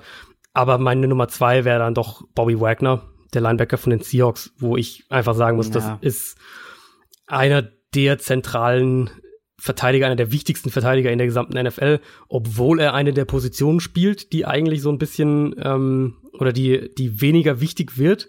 Also Pass Rusher, Cornerbacks sind natürlich, werden immer wichtiger. Inside Linebacker, Off-Ball Linebacker werden tendenziell unwichtiger. Aber Wagner ist so komplett und so gut, dass ähm, er trotzdem einer der wichtigsten Verteidiger ist, wenn es darum geht, wie, ähm, wie, wie eine Defense insgesamt aussieht und wie, und wie auch Spiele ausgehen. Und deswegen war das tatsächlich meine Nummer zwei. Ja, und auch hier ist ja das Argument, wenn er ausfällt, wer Ganz soll genau. es auffangen? Wenn die, wenn, wenn Bobby Wagner ausfallen würde, dann könnte die Seahawks Defense tatsächlich eine der, der fünf, sechs schlechtesten nächstes Jahr werden, so wie die im Moment aussieht. Ich glaube, wir sprechen nachher auch noch mal über die Seahawks. Ich erinnere mich, dass ich da ein paar äh, Notizen gemacht habe. Viele Notizen habe ich auch bei meinen beiden, vor allem dem ersten, Jetzt bin ich Offense- gespannt. Offense-Spieler gemacht, äh, wo ich glaube, dass die einen so großen Einfluss haben, dass es ohne sie, also dass die einen großen Einfluss auch auf das Ergebnis am Ende Mhm. eines Spiels haben. Die Andrew Hopkins, da Okay, bin ich ja. nicht drum herum Ja. gekommen. Der Typ ist eine Maschine, ist so gut wie nie verletzt. Ähm, ich habe versucht, zu gucken, wie läuft es ohne ihn, wenn er mal ausfällt. Aber äh, ging nicht. Ich glaube, er hat einmal eine Woche 17 Spiel letzte Saison verpasst. Und letztes Jahr im Wildcard-Game gegen, äh, gegen die Colts, da war er an der Schulter verletzt, hat durchgespielt, mhm. sah nicht gut aus und sie haben das Spiel auch verloren. Gut, das ist jetzt kein großes Indiz, sei aber an der Stelle erwähnt. Und dazu kommt auch hier ansonsten einfach niemanden, niemand in dieser Offense, der auf seinem Niveau spielt, außer vielleicht Watson. Aber ansonsten ja gibt's keinen. Und dann finde ich bei ihm auch noch so eindrucksvoll, mit was für Quarterbacks er gut gespielt hat. Also es ist bei ihm komplett Quarterback unabhängig, ähm, dass er seine Leistung bringt und richtig gut spielt. Also 2017 war es ein Tom Savage. TJ Yates ähm, war da, glaube ich, auch noch mit dabei. Und er hat einfach weiter performt. Er hatte am Ende dieser Saison, ich glaube, das war die, wo Watson nach der Hälfte ausgefallen ist, irgendwie so. Mm, ähm, ja, das kann gut sein, ja. Genau, genau. Ähm, da hatte er am Ende zwei Receiving Touchdowns weniger als die komplette restliche Offense. Als das komplette Team. also das macht, das zeigt ja alleine, wie wichtig er für dieses Team ist und das hat ja. sich ja auch nicht geändert seitdem. Der bekommt seit 2015 im Schnitt pro Saison 171,5 Targets. Also, absurd, was soll ich denn da noch? Wirklich absurd. Letztes Jahr hatten nur Julio Jones, Antonio Brown und er selbst mehr als 171 Targets. Also, und wenn man auch davor noch mal guckt, da war er ja auch gut. Ähm, da hatte er Quarterbacks wie Brian Hoyer, Brandon Whedon, Brock Osweiler. Er ist diese Texans Offense und es gäbe niemanden, der den Verlust auffangen könnte. Und das auch noch ein Argument für ihn, finde ich, entscheidet einfach auch individuell Spiele mit seinen äh, Contested Catch Skills. Ja dadurch, dass du einfach den Ball zu ihm werfen kann, kannst und es zu einer großen Wahrscheinlichkeit eine Reception sein wird und dann in der Endzone dann eben ein Touchdown. So kann das Spiel entscheiden. Also die Henry Hopkins, das war für mich so der erste Gedanke tatsächlich. Es war auch meine Nummer eins. Ich glaube, es gibt, man kann sicher auch gerade bei den Receivern viel diskutieren, ob man sagt, jetzt man findet Julio Jones besser oder Michael Thomas oder wie auch immer. Ähm, ich, ich habe ja auch die Andrew Hopkins tatsächlich nicht als, als mein Nummer eins Wide Receiver eingestuft, äh, weil ich finde, dass eben Julio Jones zum Beispiel noch kompletter ist. Mhm. Aber die Andrew Hopkins ist der Receiver, der im Prinzip genau auf die Antwort der Frage, der für mich den größten Einfluss auf das Ergebnis, auf die Ergebnisse hat, weil genau, er eben, genau. weil er eben kaum zu covern ist, weil er kaum ähm, zu stoppen ist, selbst wenn man weiß, dass der Ball zu ihm hingeht. Das haben wir letztes Jahr oft genug gesagt. Diese Offense war im Prinzip Watson und, und Hopkins und trotzdem hat es funktioniert. Ähm, und deswegen, ja, für mich auch, war für mich auch relativ, relativ klar eigentlich die Nummer eins. Ich habe dann eigentlich nur überlegt, wen ich an Nummer zwei dahinter pack. Ein Running Back. Fast. Nee. Ein Fullback. ähm, nee, wen denn? Ähm, ich habe also ich habe wirklich auch nur im Endeffekt mich zwischen Wide Receivers entschieden. Ich hatte mal überlegt, noch vielleicht ein, einen der Offensive Linemen, David Bakhtiari oder so, oder, oder einen der ich Titans, wollte, aber. Um dich zu ärgern, wollte ich noch einen Running Back mit reinnehmen. aber das, nee. Also, es sind irgendwie dann, also wenn wir von individuellen Spielern ja. reden, die den größten Einfluss auf das Ergebnis ja. haben, dann komme ich halt doch wieder, Quarterbacks ausgeschlossen natürlich, in der Offense kam ich immer wieder auf die Wide Receiver zurück. Ah, ich habe Tyreek Hill äh, als meinen Nummer zweiten oh. äh, wo ich Aha. einfach, habe ich ja auch letztes Jahr immer wieder mal bei den Chiefs-Analysen gesagt, für mich ist Tyreek Hill so ein elementar wichtiger Spieler dieser Offense und für mich auch der wichtigste Spieler in der Offense nach eben Patrick Mahomes. Nicht nur, weil er unfassbar schnell ist, was er natürlich ist, sondern weil er ein wahnsinnig gefährlicher Receiver in jeder Hinsicht ist. Mit dem Ball in der Hand, nach dem Catch. Du kannst ihn als, als Runner bei Endarounds einsetzen. Du kannst ein unfassbares äh, Screen-Repertoire um ihn herum aufbauen, was Andy Reid natürlich auch gemacht hat. Die Defense, du hast es eben so schön gesagt, ähm, irgendwie in die Richtung, wie, ja, wie auch eine, eine, eine Defense bzw. eine Offense auf den Spieler reagieren muss. Bei genau. Hill muss die Defense im Gameplan vor dem Spiel ganz, ganz zentral auf ihn reagieren oder ihn ganz zentral im Kopf haben. Und du musst ihn bei jedem Snap auf dem Feld im Kopf haben, weil wenn du, wenn die Chiefs irgendwie schaffen, weil sie mit den Formationen rumspielen oder weil sie Pre-Snap viele, viele Motions einbauen, was die Chiefs ja sowieso haben, wenn sie es dann irgendwie schaffen, dass Hill outside ein 1 gegen 1 hat, dann hast du als Defense schon fast verloren. Und deswegen ist das für mich einer der Spieler, der aus einem Talent mm. und aus einem Scheme-Aspekt einen wahnsinnigen Wert hat. Und dann habe ich im Endeffekt den als meine Nummer zwei hingesetzt. Aus der individuellen Sicht würde ich da total mitgehen, was ein Argument für mich gegen Hill wäre, ist, dass ich glaube, auch ohne ihn diese Offense sehr viel funktionieren würde. Das, das ist fair. Und funktionieren ja. würde. Das ist, das ist fair, ja. Ähm, deswegen habe ich ihn nicht mit dabei, sondern habe wieder so ein bisschen den Gedanken weitergesponnen wie bei Patrick Peterson und vor allem jetzt auf die aktuelle Situation das Ganze ja umgemünzt und bin tatsächlich am Ende, ich traue mich gar nicht, das auszusprechen, jetzt auf Antonio Brown gekommen. Nein. Doch, also ah. Julio Jones und so weiter, ja. Mir sind ganz viele eingefallen, aber weißt du, warum Antonio Brown? Äh, weil er einen neuen Helm hat? Ganz genau. Der wird so einen großen Einfluss mit diesem neuen Helm haben, weil er gar nicht bedenkt, was für einen aerodynamischen Vorteil er dadurch bekommt. So. Nein. Antonio Brown ist, es sei mal dahingestellt, ob er jetzt wirklich diese Saison noch, wir gehen jetzt einfach mal davon aus, dass er auf dem Niveau weiterspielt, wie er gespielt hat. Das wissen wir nicht, ob er das tut, aber er hat in den letzten Jahren Defenses diktiert, wie du mhm. eben schon meintest, die Defenses mussten sich einen Plan für ihn überlegen. Der kann jede Coverage schlagen, der kann jeden Cornerback schlagen. Er hatte halt die letzten Jahre eine richtig gute Offense um sich herum. Eine Top-O-Line, ein Top-Quarterback, ein Levin Bell zum Beispiel, 2015 einen starken Matavius Bryant, letztes Jahr einen starken Juju. Und das hatte alles bei den Raiders jetzt so nicht mehr. Wir haben es halt noch nicht gesehen, deswegen ist es alles sehr hypothetisch. Aber bei den Raiders ist er qualitativ so weit vor dem Rest in dieser Offense, in meinen Augen. Und ich glaube, du hast es mal erwähnt, dass es auch Berichte gibt, dass wenn er beim Training mit dabei ist, er allen so einen Schub mhm. gibt, weil er einfach so ein anderes Niveau. Das war so mitbringt. diese ersten äh, ersten Trainingseinheiten, bevor diese ganze Helm, äh, mhm. Gefrierbrand-Geschichten dann angefangen haben.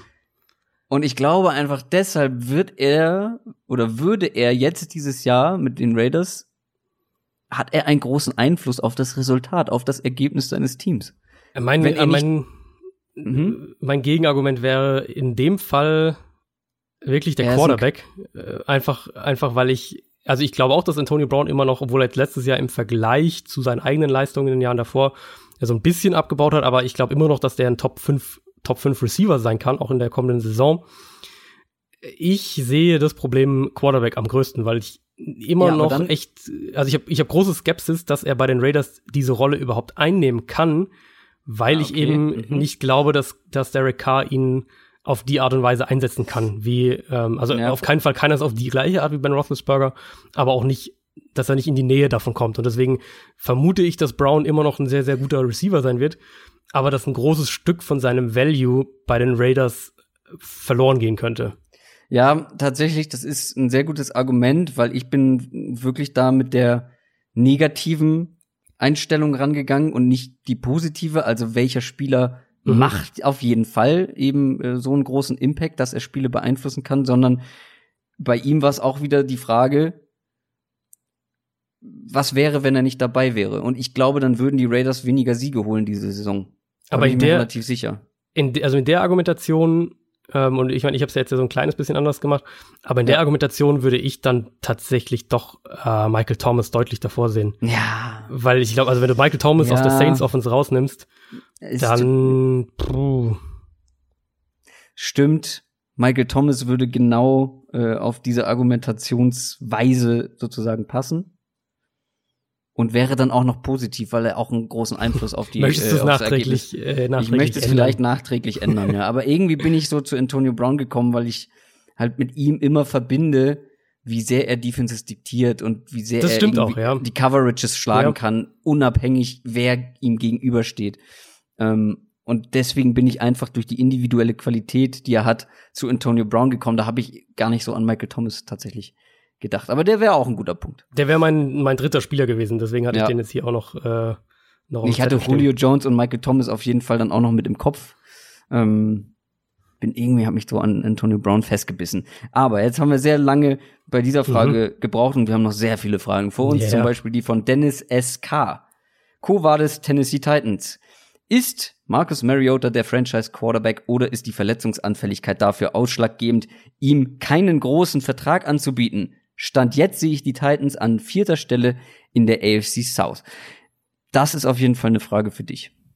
Ich habe mir da dann echt auch Gedanken mal drüber gemacht oder generell über die Division, jetzt im Zuge der Luck-Sache ja sowieso.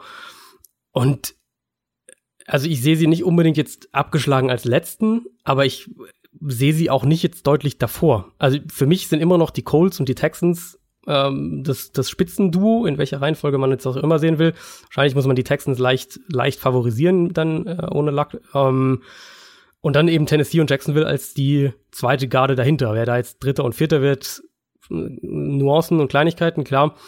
Aber ich sehe Tennessee trotz der äh, Luck, der Luck-Geschichte sehe ich Tennessee ähm, nicht vor den Colts. Und das ist dann auf jeden Fall auch eine Aussage über Marcus Mariota, bei dem ich es einfach ultra schade finde, seine ganze Entwicklung in der NFL. Ich hatte mich damals, weiß ich auch noch echt auf ihn gefreut, als er aus dem College kam, nachdem ich ihn eben dann im College auch bei Oregon ein bisschen gesehen hatte in dieser dieser Chip Kelly High-Speed Option Offense und ich dachte, damals dachte ich wirklich, dass, dass Max Mariota, das ist so der, der Quarterback der Zukunft. Das war jetzt offensichtlich nicht der Fall, auch wenn jetzt der Spielertyp an sich ist schon so ein bisschen die Zukunft, aber Mariota wurde dieser Spielertyp in der NFL einfach nicht. Er ist immer noch ein relativ akkurater Quarterback im Kurzpassspiel, aber hat so nie richtig den nächsten Schritt gemacht. Und natürlich diese ganzen verschiedenen Offenses in Tennessee, die haben ihm nicht geholfen. Zum einen, weil er permanent eine neue Offense ähm, auch lernen musste, zum anderen auch, weil sie vom Grundkonzept her eher das Gegenteil von dem waren, was er im College gespielt hat. Aber selbst wenn die Titans mal mehr in Spread gegangen sind und, und Mariota per Design aus der Pocket raus durfte, Rollout, Bootlegs, Play Action, all diese Sachen, dann hat das jetzt nicht signifikant sich so verändert, dass man gesagt hätte, ah ja, da sieht man ja, das kann er ja eigentlich, wieso spielen sie nicht immer so? Deswegen, wenn ich heute raten müsste, würde ich vermuten, dass Marcus Mariota 2020 äh, nicht mehr, nicht mehr der Titans Quarterback ist. Ich find's ganz schwer. Es ist auch wirklich, es ist weil, so eine 50-50-Sache fast. Weil du auch, du hast ja angesprochen, die immer wieder neuen Offenses lernen, die ja. ständigen Verletzungen. Ich habe das Gefühl, Marcus Mariota ist nie richtig in den Rhythmus ja. gekommen in der NFL. Ja. Und das merkt man, finde ich, auch. Ich finde, ab und zu hat man das Talent aufblitzen sehen, aber halt eben nicht dauerhaft, nicht konstant. Und generell bei dieser Division, auch da tue ich mich extrem schwer. Ich glaube, die ist mega offen. Voll, ich habe ehrlich ja. gesagt keine Ahnung, vor allem dadurch, dass jetzt die Colts geschwächt wurden. Die Texans wurden oder werden wahrscheinlich auch geschwächt, jetzt nicht unbedingt wegen Lama Miller, sondern wegen Jadavian Clowney. Und mhm. sie haben eben, klar, die O-Line muss man immer wieder ansprechen, sie haben sich da eben nicht verstärkt. Ich finde, die sind alle super, auf, auf einem super ähnlichen Level. Es gibt kein Team mehr, Vorher waren es die Colts, dass ich so ein bisschen herausstellen würde. Ich habe schon in der Preview zu der, äh, zu der Division gesagt, ich glaube, das ist eine, die sich gegenseitig so ein bisschen die Siege klauen wird, ähm, weil die alle auf einem ähnlichen Niveau sind, mhm. in meinen Augen. Ja, letztendlich ist es, glaube ich, auch nicht ganz so entscheidend, wer am Ende die Division gewinnt, weil ich glaube, egal wer es schafft in den Playoffs, wird ziemlich schnell Schluss sein. Das vermute ich stand heute auch. Also kann natürlich viel passieren bis, äh, bis Anfang Januar. Aber Stand heute vermute ich das auch. Also ich, ich, ja, wir hatten ja, genau, wir hatten drüber gesprochen, dass es im Prinzip drei Teams jetzt ähm, sind oder also je nachdem, wie man halt die Jaguars Offense betrachtet, aber im Prinzip sind so ein bisschen drei Teams, wo ich sage, bei denen würde ich jetzt alle irgendwie so neun und sieben ungefähr sehen und wenn es bei Jacksonville halt gut läuft mit der Offense auch ein Kandidat für neun und sieben, könnten aber auch jeweils alle sieben und neun am Ende stehen. Und dann wird halt einer von denen, wahrscheinlich gehen irgendwie zwei Teams 8 und 8 und einer gewinnt mit 9 und 7 die Division. Irgendwie sowas in der Richtung äh, könnte ich mir da tatsächlich vorstellen. Wollen wir mit der nächsten Frage weitermachen? Gerne. Maxibo 1848. Eure besten Receiver-Duos und Trios aktuell. Ich glaube, ich weiß, wen du nimmst und lasse dir deswegen den Vortritt. Ich habe mich wirklich relativ schwer getan bei der Frage. Ich weiß gar nicht, ob du, äh, ich bin mal gespannt, ob ich jetzt den nehme, wo, äh, wo du dachtest, dass ich ihn nehme. Also wollen wir mit Trios anfangen, weil Trio finde ich leichter. Ähm, da weiß ich, ja, da bin ich mir halt ziemlich sicher, wie du nimmst. Also Trio habe ich die Falcons genommen. Ja. Ich ja. finde Trio im Endeffekt, hab, als ich dann so die alle Receiving Kurs durchgegangen sind, bin ähm, mit Trio kam für mich eigentlich nur zwei Teams in Frage und das waren die Falcons und die Rams. Einen von den beiden hätte ich am Ende genommen oder hast du noch jemand anderen, wo du sagst, die das findest du als Receiver-Trio so stark, dass die unbedingt da rein müssen? ich finde, dass eins meiner Duos auf Nummer drei zwei Leute zur Verfügung hat, die ich beide sehr mag und in beiden sehr viel Talent sehe und Ist es deshalb äh, Cleveland? genau deshalb Ja. glaube, dass ähm, die vielleicht nach der Saison zum Beispiel Mhm. als bestes Receiving. Trio gelten Ja, mit mit- Odell Beckham Jr., Jarvis Landry ist für mich auf Augenhöhe mit einem anderen sehr guten Duo und dahinter eben mit Antonio Callaway und Rashad Higgins Mhm. zwei Spieler, die ich eben sehr mag. Higgins hat sich richtig gut entwickelt, wie ich finde. Ich weiß Ja. noch, dass ich vor, ich glaube, zwei Jahren habe ich den noch so, ach, nee, was wollen wir mit dem so ungefähr? Also nicht wir im Sinne von Browns. Äh, also was wollen die Browns mit dem? Ähm, und äh, Callaway, ja gut, ähm, der hat viel Talent, muss auch mal wieder aussetzen. Und deswegen habe ich die beide so ein bisschen als Hybrid Nummer drei genommen. Mhm, mhm, okay. Und da finde ich, kommen sie bei den Falcons schon sehr nah ran. Klar, auf dem Papier, ganz objektiv, glaube ich, muss man die Falcons nehmen. Ähm, Sanu ist zum Beispiel, wie ich glaube, einer der unterschätztesten und konstantesten Wide Receiver in der NFL, ähm, der Jahr für Jahr einfach Ja. eine gute Leistung bringt und das Ja. immer so ein bisschen unterm Radar bleibt. Was natürlich auch dann an Leuten wie Calvin Ridley, der ich glaube, wie viele Touchdowns hat er gefangen? Ja, Zehn auf jeden Fall Letztes Jahr. zehn, äh, sehr viele Touchdowns gemacht hat und dann noch mit Julio Jones an, die ihn halt einfach überstrahlen. Genau. Ähm, aber die Browns könnten in einem Jahr als bestes Receiving-Trio gelten, je nachdem, ob Higgins oder Callaway noch mal einen Schritt machen. Und das beste Duo müsste ja aber auch eigentlich, also es müssten ja eigentlich die Vikings sein, wenn man die Browns nicht nimmt. Ich habe zwei auf Augenhöhe tatsächlich für das beste Duo. Also ich habe die Browns ähm, als Duo dann sozusagen auf dem zweiten Platz mit halt zwei Teams auf eins. Vikings äh, muss man da auf jeden Fall mit reinnehmen. Äh, ich hätte gedacht, dass du jetzt das Team geraten hast, nämlich ich habe noch die Buccaneers mit dazu genommen. Ich finde, Ach hey, Mike Evans schon und Chris wieder die Godwin. Buccaneers. Ja. also ich finde, dass ich finde die Vikings sind einen kleinen Schritt davor noch, aber ich finde die Buccaneers sind nicht weit dahinter und deswegen ist das das war für mich so 1A 1B und dann dahinter kann man äh, also Browns habe ich dann noch ich habe die Chargers mal noch aufgeschrieben als Option für nächstes Jahr Ja, mit Keenan Allen und, und Mike Williams. Ähm, ich habe mir noch mal notiert, einfach nur um es mal in deine Richtung zu werfen und deine Reaktion zu sehen. Äh, für, also für die kommende Saison dann die Patriots, Josh Gordon, Julian Edelman.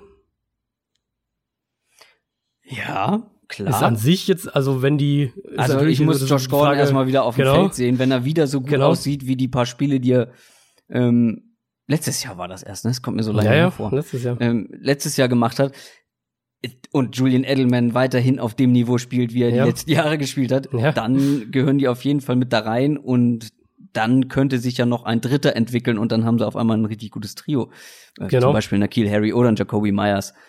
Ähm, Dann, dann wird es sehr, sehr spannend. Äh, Dann kann man die auf jeden Fall mit dazu zählen, ja, klar. Ja, also das ist für mich war das Aber ist noch sehr hypothetisch, finde ich. ist noch hypothetisch, genau, deswegen habe ich es auch mehr so in, in Klammern quasi noch aufgeschrieben. Aber für mich war so die, die erste Tier waren Vikings und Bucks, dann die Browns und, und Chargers dahinter. Und dann kann man eben noch so über Patriots. Ich meine, in Also- dieser Patriots-Kategorie könnte man jetzt zum Beispiel auch die Chiefs nennen, wenn man jetzt sagt, mit Tyreek Hill und Sammy Watkins, dann äh, Ja. hat man da schon auch ein ziemlich gutes Duo. Also ich, ich gehe nicht bei dir mit, wenn ich die, ich würde die Browns über die Bucks setzen. OBJ und Die Landry, Browns über die Bucks. OBJ Also und OBJ, Landry über ja. Mike Evans und Chris Godwin. Für mich ist, für mich ist Beckham aus dem Quartett quasi die Eins. Aber dann würde ich halt Mike Evans als die zwei, Chris Godwin als die drei und Landry als die vier bezeichnen. Deswegen hätte ich, das Ach so. ist dann eine Geschmackssache so. Also aus Ja. den Vieren ähm, für mich die Browns die Eins und die vier und die Bucks die zwei und die drei. Nee, ihr habt die Browns höher. Ich, vielleicht, weil ich Jarvis Landry ein bisschen höher einschätze als du. Vielleicht. Für mich ist Landry halt ein bisschen eindimensional, auch wenn er jetzt nicht dieser, also Aber ich finde, er hat Miami war, bewiesen, genau, dass er das sagen, nicht ist. In, in, in Cleveland war jetzt echt deutlich, deutlich er vielseitiger als, als in Miami, aber trotzdem, wenn du mir jetzt die Wahl geben würdest, wen ich haben will, Landry oder Chris Godwin, dann würde ich Chris Godwin nehmen. Ja, für mich muss, ich bin ein großer Chris Godwin-Fan, aber für mich muss das auch einmal eine ganze Saison lang Ja, zeigen, das ist fair. Wie es Jarvis Landry seit Jahren zeigt und letztes Jahr eben auch noch äh, gezeigt hat, dass er nicht nur dieser Possession-Catch äh, High-Target-Receiver ist, wie Das, ja, er es vorher war. Hattest du, hattest du noch ein anderes Duo, was ich jetzt nicht genannt Nee, hatte? nee. Das hatten wir sonst alle. Für mich waren es ja. ganz klar die Vikings und die Browns, deswegen Okay, ja. Schlmax. Das klingt, als wäre ich betrunken, aber da ist wirklich, da fehlt ein Vokal. Schlmax. Fragt, wie sehr bewerten Franchises die Preseason-Leistungen der Spieler, zum Beispiel im Fall Tony Pollard? Anmerkung der Redaktion, Running Back der Dallas Cowboys. Wie wirkt sich das auf Vertragsgespräche mit Ezekiel Elliott aus? Wie würdet ihr im Falle Sieg weiter vorgehen, ziehen lassen und auf günstige verschiedene Running Backs setzen. Was machen die Cowboys? Ich weigere mich, dieses Fass nochmal als Running Back Diskussion komplett aufzumachen. Wir können gerne über die Cowboys-Situation sprechen Mhm. und über vor allem den ersten Teil der Frage, wie sehr bewerten Franchises die Preseason-Leistungen der Spieler. Also ich glaube, das muss man noch mal sagen, dass ihr uns nicht missverstehen dürft. Preseason-Leistungen sind wichtig. Wir sagen zwar immer nicht so viel Wert auf Preseason-Leistungen legen, aber ich glaube, individuell betrachtet, vor allem für junge Spieler, für Rookies zum Beispiel, sind die schon relativ wichtig und auch für die Ja. Franchises, Ja. um Eindruck zu bekommen. Die individuellen Leistungen sind ja dann quasi College-Tape auf einem höheren Level. Ja, es ist vielleicht nur Preseason, aber für diese Spieler geht es um Jobs, die geben alles. Ähm, und für die ist das eben sehr, sehr wichtig. Und da ist es dann, also es ist egal, wie das Team am Ende abschneidet, ob es Genau. gewinnt oder verliert und die komplette Teamleistung wird natürlich auch viel ausprobiert. Aber für einen Receiver oder einen Running Back ist das enorm wichtig. Also wenn zum Beispiel ein Receiver in der Preseason ständig offen ist, weil er seine Gegner so vernascht, ähm, aber halt eben schlecht angeworfen wird oder, oder gar nicht, dann ist das für die Franchise aber trotzdem ja gut Ja. zu sehen, dass, dass, dass er das kann. Und Tony Pollard jetzt in dem Fall wird ohne Ezekiel Elliott eine wichtige Rolle spielen bei den Cowboys und hat, glaube ich, auch eine sehr gute Werbung gemacht in der Preseason. Ist ein talentierter Spieler. Das ist definitiv kein 1 zu 1 Elliott-Ersatz. Ähm, das liegt zum einen, dass ich glaube, dass Ezekiel Elliott einer der komplettesten und besten Running Backs der Liga ist und Tony Pollard nicht und das auch nicht nach dem nächsten Jahr sein wird, weil Tony Pollard ich habe noch mal ganz viel College Tape von ihm geguckt, weil er jetzt immer mehr ins Gespräch kam. Der war im College eine Allzweckwaffe. Ähm, Ja. Der wurde sehr, sehr oft als Receiver aufgestellt, war in einer Offense mit Daryl Henderson und Daryl Henderson war da der Running Back. Mhm. Und Tony Pollard war so die, die Allzweckwaffe drumherum. Den haben sie rumgeschoben, mit dem haben sie alle möglichen Sachen gemacht. Er war ganz oft ein Run-Blocker für Daryl Henderson, auch ein sehr guter. Man kann ihn, glaube ich, wenn wir jetzt mal davon ausgehen, dass man Ezekiel Elliott mit ihm nicht verlängert, man kann ihn, glaube ich, sehr gut mit einem besseren Runner kombinieren. So ein bisschen die Situation wie bei den Texans mit Duke Johnson, dass es da einfach noch jemanden braucht, der so die, ja. den Workload auf sich nimmt, die Short auch Geschichten ein, ist auch so ein Beispiel dafür. mit Terry Cohen und Genau. äh, Montgomery oder Mike Davis, der jetzt äh, vorher schon geholt wurde. Heißt er Mike Davis? Mike Davis, ja. Ja, ich habe ja manchmal bei Namen habe ich ja manchmal Aussetzer. ähm, und ich glaube, wenn man Tony Pollard mit eben so einem guten Runner kombiniert, hat man, glaube ich, ein ganz gutes Backfield, mit dem man arbeiten kann. Äh, Aber ich glaube, dass du mit einem wie Ezekiel Elliott, ich weiß, da kriege ich gleich wieder Gegenwind, ich weiß oder ich glaube, dass man mit einem Ezekiel Elliott unberechenbarer ist, weil du zum Beispiel, wenn Duke Johnson auf dem Feld steht, erwartest du andere Dinge als mit einem Mike Davis oder Carlos Hyde. So. Und ich glaube, ein Ezekiel Elliott kann eben, bringt eben beiden, beide Ebenen, beide Qualitäten mit. Und ich glaube auch, dass man in der Gesamtqualität mit einem Elliott besser aufgestellt ist und dann eben auch ein höheres, höheres Niveau erreichen kann. Heißt nicht, dass ich um alles in der Welt mit Ezekiel Elliott verlängern würde. Das hat Mhm. finanzielle Grenzen. Ich glaube aber, dass du ein besseres Team am Ende äh, hast als mit einer Kombination aus Tony Pollard und einem anderen. Das würde ich auch so sagen, ja. Also Tony Pollard war für mich einer derjenigen, die ich auch vor dem Draft ähm, mal so ein bisschen gehighlightet habe, als eben die, einer dieser Receiving Backs, die mir sehr, sehr gut gefallen haben. War auch so, ist ja so ein bisschen auch wirklich so ein, so ein Duke Johnson-Typ. Das passt eigentlich ganz gut vom Vergleich her, finde ich, ähm, wo man sicher sagen muss, der wird im, oder der kann im Passspiel einen höheren Wert haben als Zeke Mhm. Elliott.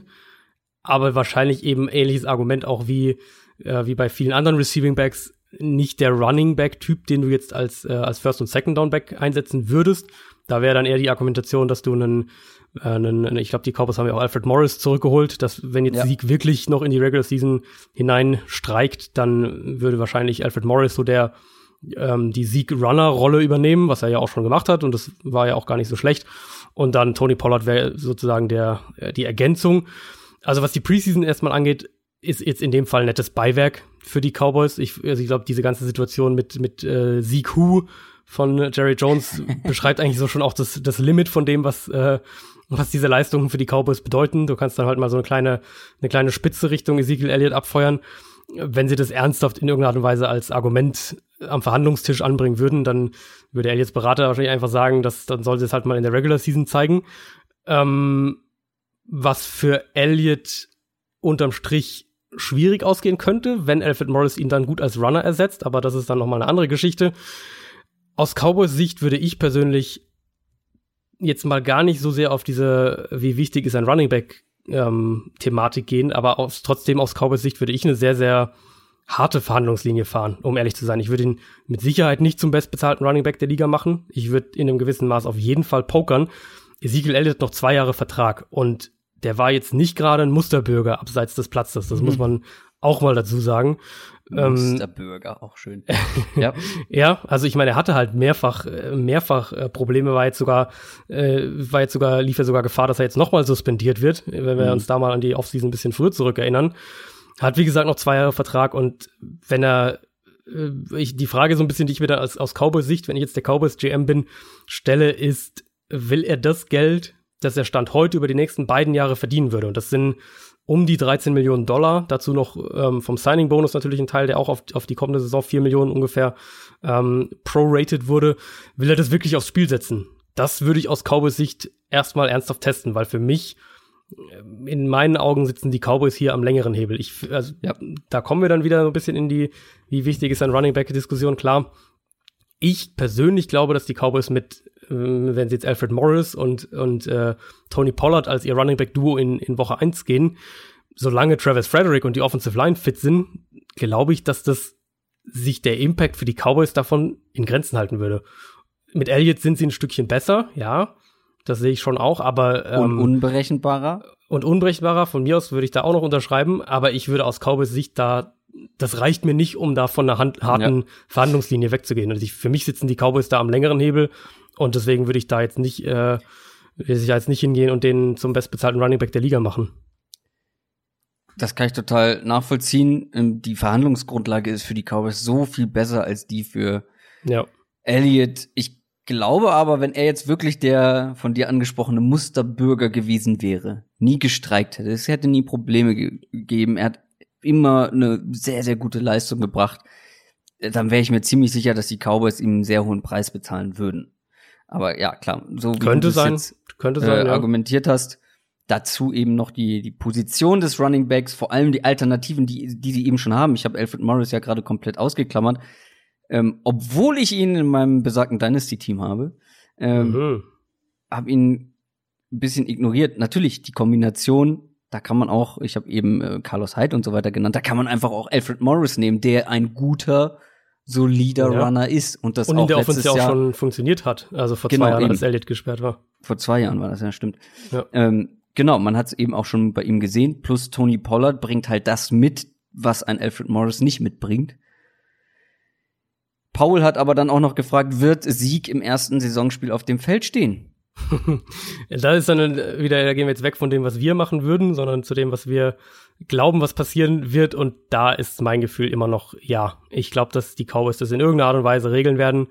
Ähm, sicher mit fortschreitender Zeit und mit dem, was da so ein bisschen hin und her ging, Witze von Jerry Jones und so weiter und, und Jerry Jones, der sagt, äh, man braucht ja keinen, äh, man braucht ja nicht mehr den Rushing King, um, um den Super Bowl zu gewinnen und so weiter und so fort. Unterm Strich ähm, glaube ich, dass, dass Jones Elliott sehr, sehr schätzt und dass er ihn als einen, eines der zentralen Puzzleteile in der Offense sieht. Und deswegen denke ich, dass er den sportlichen Erfolg in einer Saison, in der Dallas ja auch wirklich äh, als Playoff-Kandidat ganz klar gilt, dass er da den sportlichen Erfolg nicht aufs Spiel setzen wird. Das kann ich mir zumindest nicht vorstellen, weil Jerry Jones im Endeffekt, wer sich ein bisschen mit den Cowboys befasst, für den geht's natürlich um die Marke Dallas Cowboys auf der einen Seite, aber Jerry Jones will so unbedingt noch einen Super Bowl gewinnen. Und dieses Team ordnen wir jetzt beide nicht in den engsten Contender-Kreis mit rein. Aber es ist zumindest ein, ein, Team, was berechtigte Playoff-Ambitionen hat. Und da Mhm. kann ich mir nicht vorstellen, dass er die Saison irgendwie aufs Spiel setzt, weil dann Sieg Elliott erst in Woche vier oder was auch immer zurückkommt. Wir haben noch so viele Fragen auf dem Zettel. Mhm. Und jetzt kommen mehrere, die ein Thema behandeln.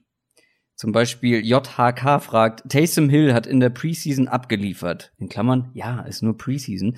Äh, und könnte bei, der, bei New Orleans intern auf Platz zwei rücken. Ist Teddy Bridgewater dadurch ein möglicher Trade-Kandidat für die Colts? Ich sch- schieb die anderen beiden Fragen, die auch damit zu tun haben, nochmal hinterher. Jens 91. Ist Hill der zweite Quarterback bei den Saints und würden die dann Bridgewater traden? Oder Burton 77767 fragt, hat Taysom Hill eine realistische Chance, Quarterback Nummer zwei zu werden? Oder könnte jemand für Hill traden? es sind ja ähnliche Fragen. Richtung, ja. Es kam viel in die Richtung. Ich fasse das mal zusammen. Behalten die Saints alle drei Quarterbacks oder könnte einer von denen noch getradet werden? Also zum einen, ich glaube, sie behalten alle drei, weil ähm, sie den Luxus haben, dass Taysom Hill halt nicht nur ein Quarterback ist. Also das drei Quarterbacks in den Kader mitzunehmen, ist viel, viel schwieriger, wenn alles drei klassische Quarterbacks sind. Aber Taysom Hill spielt ja zum Beispiel halt auch Special Teams und ist ja wirklich äh, eine, eine Allzweckwaffe. Intern bei den Saints finde ich, das wird es noch sehr, sehr spannend, weil das, ähm, weil die beide auch für ganz unterschiedliche Offense-Typen einfach stehen. Also mit Bridgewater kannst du am ehesten die Offense fortsetzen, die sie mit Breeze gespielt haben. Also Bridgewater eben als dieser klassische Pocket Passer, gute Accuracy, Spielverständnis, gutes Pockets-Verhalten, all diese Sachen.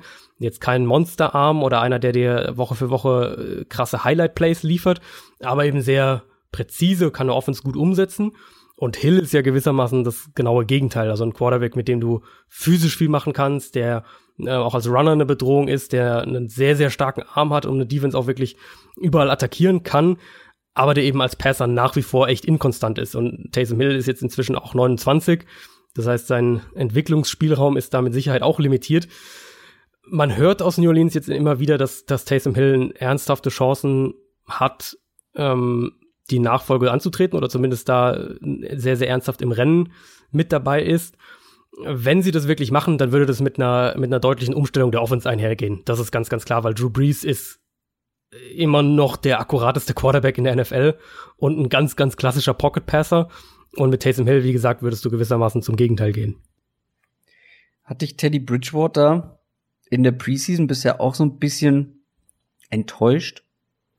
Ja, es war, also was ich von ihm gesehen habe, war relativ dünn. Ich habe natürlich vor allem das Chargers-Spiel jetzt im Kopf, weil ich das auf The Zone kommentiert habe. Und da war es natürlich klar, da war es halt so, dass Bridgewater überhaupt nichts gebacken bekommen hat und Taysom Hill kam dann rein und hat dieses Spiel komplett geprägt. Also war mit Abstand der auffälligste Spieler auf dem Platz. Ähm, da war die Diskrepanz schon deutlich. Ich, ich war ja echt ein Bridgewater-Fan und, und äh, habe ihn auch immer wieder, hätte es gern gesehen, diese Offseason, dass er nach Miami gegangen wäre, um da direkt zu spielen. Vielleicht hat er sich im Endeffekt mit, mit dieser Saints-Geschichte ins eigene Fleisch geschnitten, wenn Taysom Hill ihn tatsächlich noch überholt. Ja, ich habe jetzt auch nicht alle Snaps von ihm in der Preseason gesehen, aber die, die ich gesehen habe, und das waren Mhm. schon ein paar, haben mich zumindest nicht umgehauen, sagen wir mal so. Ja, ja. Manuel Underwood. Gibt es Positionen, die neben, den Full, neben dem Fullback vielleicht an Bedeutung verlieren werden? Mal als Prognose, weil sich das Spiel verändert. Running Back wäre mir zu einfach, sage ich jetzt noch gleich mit dazu, als hätte er die Frage gestellt. Ähm, beziehungsweise das mit dazu geschrieben. Running Back wäre mir ein bisschen zu einfach. Mhm. Ähm, weil das haben wir jetzt schon mehrfach thematisiert. Ich würde gern Ja. von dir eine andere Position hören. Ähm, ich kann mir vorstellen, welche du nimmst, aber ich würde gerne eine andere als Running Back von dir hören. Ja, also ich habe zwei, drei im Kopf. Für mich so eine zentrale, die mir als erstes auch eingefallen ist, ist der Middle Linebacker, also der Inside off mir the auch, Ball, off Ball Linebacker. Also im Prinzip das, was wir bei, bei Bobby Wagner vorhin ins Gegenteil umgedreht haben. Der Middle Das- Linebacker ja. kann unfassbar äh, nicht unfassbar wichtig sein, aber kann eine sehr, sehr zentrale Rolle in der Offense ein, äh, in der Defense einnehmen, wenn er halt verdammt stark ist. Also wenn er eben Bobby Wagner, Luke Kuechly mäßiges Level hat. In, in den allermeisten Defenses, aber ähm, die Eagles sind da beispielsweise ein sehr, sehr gutes, äh, ein sehr, sehr gutes Beispiel dafür. In den allermeisten Defenses ist der Middle Linebacker, ich sage jetzt mal, austauschbarer geworden, einfach weil seine Rolle ähm, im Passspiel geringer ist, weil es eben ganz wenige Middle Linebacker gibt, die auch richtig, richtig gut covern können. Und das Ja. ist, denke ich, so das generelle, das generelle Thema, eben die Positionen, die an Bedeutung verlieren, sind die Positionen, die am wenigsten Einfluss mhm. auf das Passspiel haben, ob offensiv oder defensiv. Ich glaube, dass diese Position ähnlich wie Running Back auch einfach ein bisschen verändern wird, weil ich glaube, ja, ich bin ja auch ja. bei Running Back ein bisschen defensiver, was, was den Einfluss der Rolle angeht, weil ich glaube, du kriegst halt so Leute wie Elvin Kamara, Saquon Barkley, die einfach immer noch einen sehr hohen Wert für eine Offense haben, weil sie eben eine weitere Ebene mit dazu bringt, vor allem dann mhm. halt im Passing Game. Und ich glaube auch, dass das für Inside Linebacker genauso gilt. Die, die im Passing Game eine größere Rolle spielen können, werden auch nicht an Bedeutung verlieren. Es sind diese, ja, es sind diese Running Backs, die quasi nur laufen können. Und es sind die Inside Linebacker, die nur dirigieren und den Run verteidigen können. Genau, also ich glaube, wenn du das Schwachstelle bist gegen den Pass im Prinzip, dann genau oder im Passspiel als Running Back. Genau, dann. ja. Ähm, ich glaube, diese Positionen werden sich beide in den kommenden Jahren halt verändern, dass mehr halt auf eben diese receiving starken Running Backs gesetzt wird, mhm. dass mehr eben auf die Coverage starken Inside Linebacker gesetzt wird. Ja. Und dann wieder auch diese Position eine eine wichtige Bedeutung hat. Ich kann mir einfach nicht vorstellen in der NFL in diesem Sport wohlgemerkt, dass es einzelne Positionen gibt, die wirklich ja so sehr an Bedeutung verlieren, dass sie kaum noch eine wichtige Rolle spielen, sondern dass sie sich eher verändern.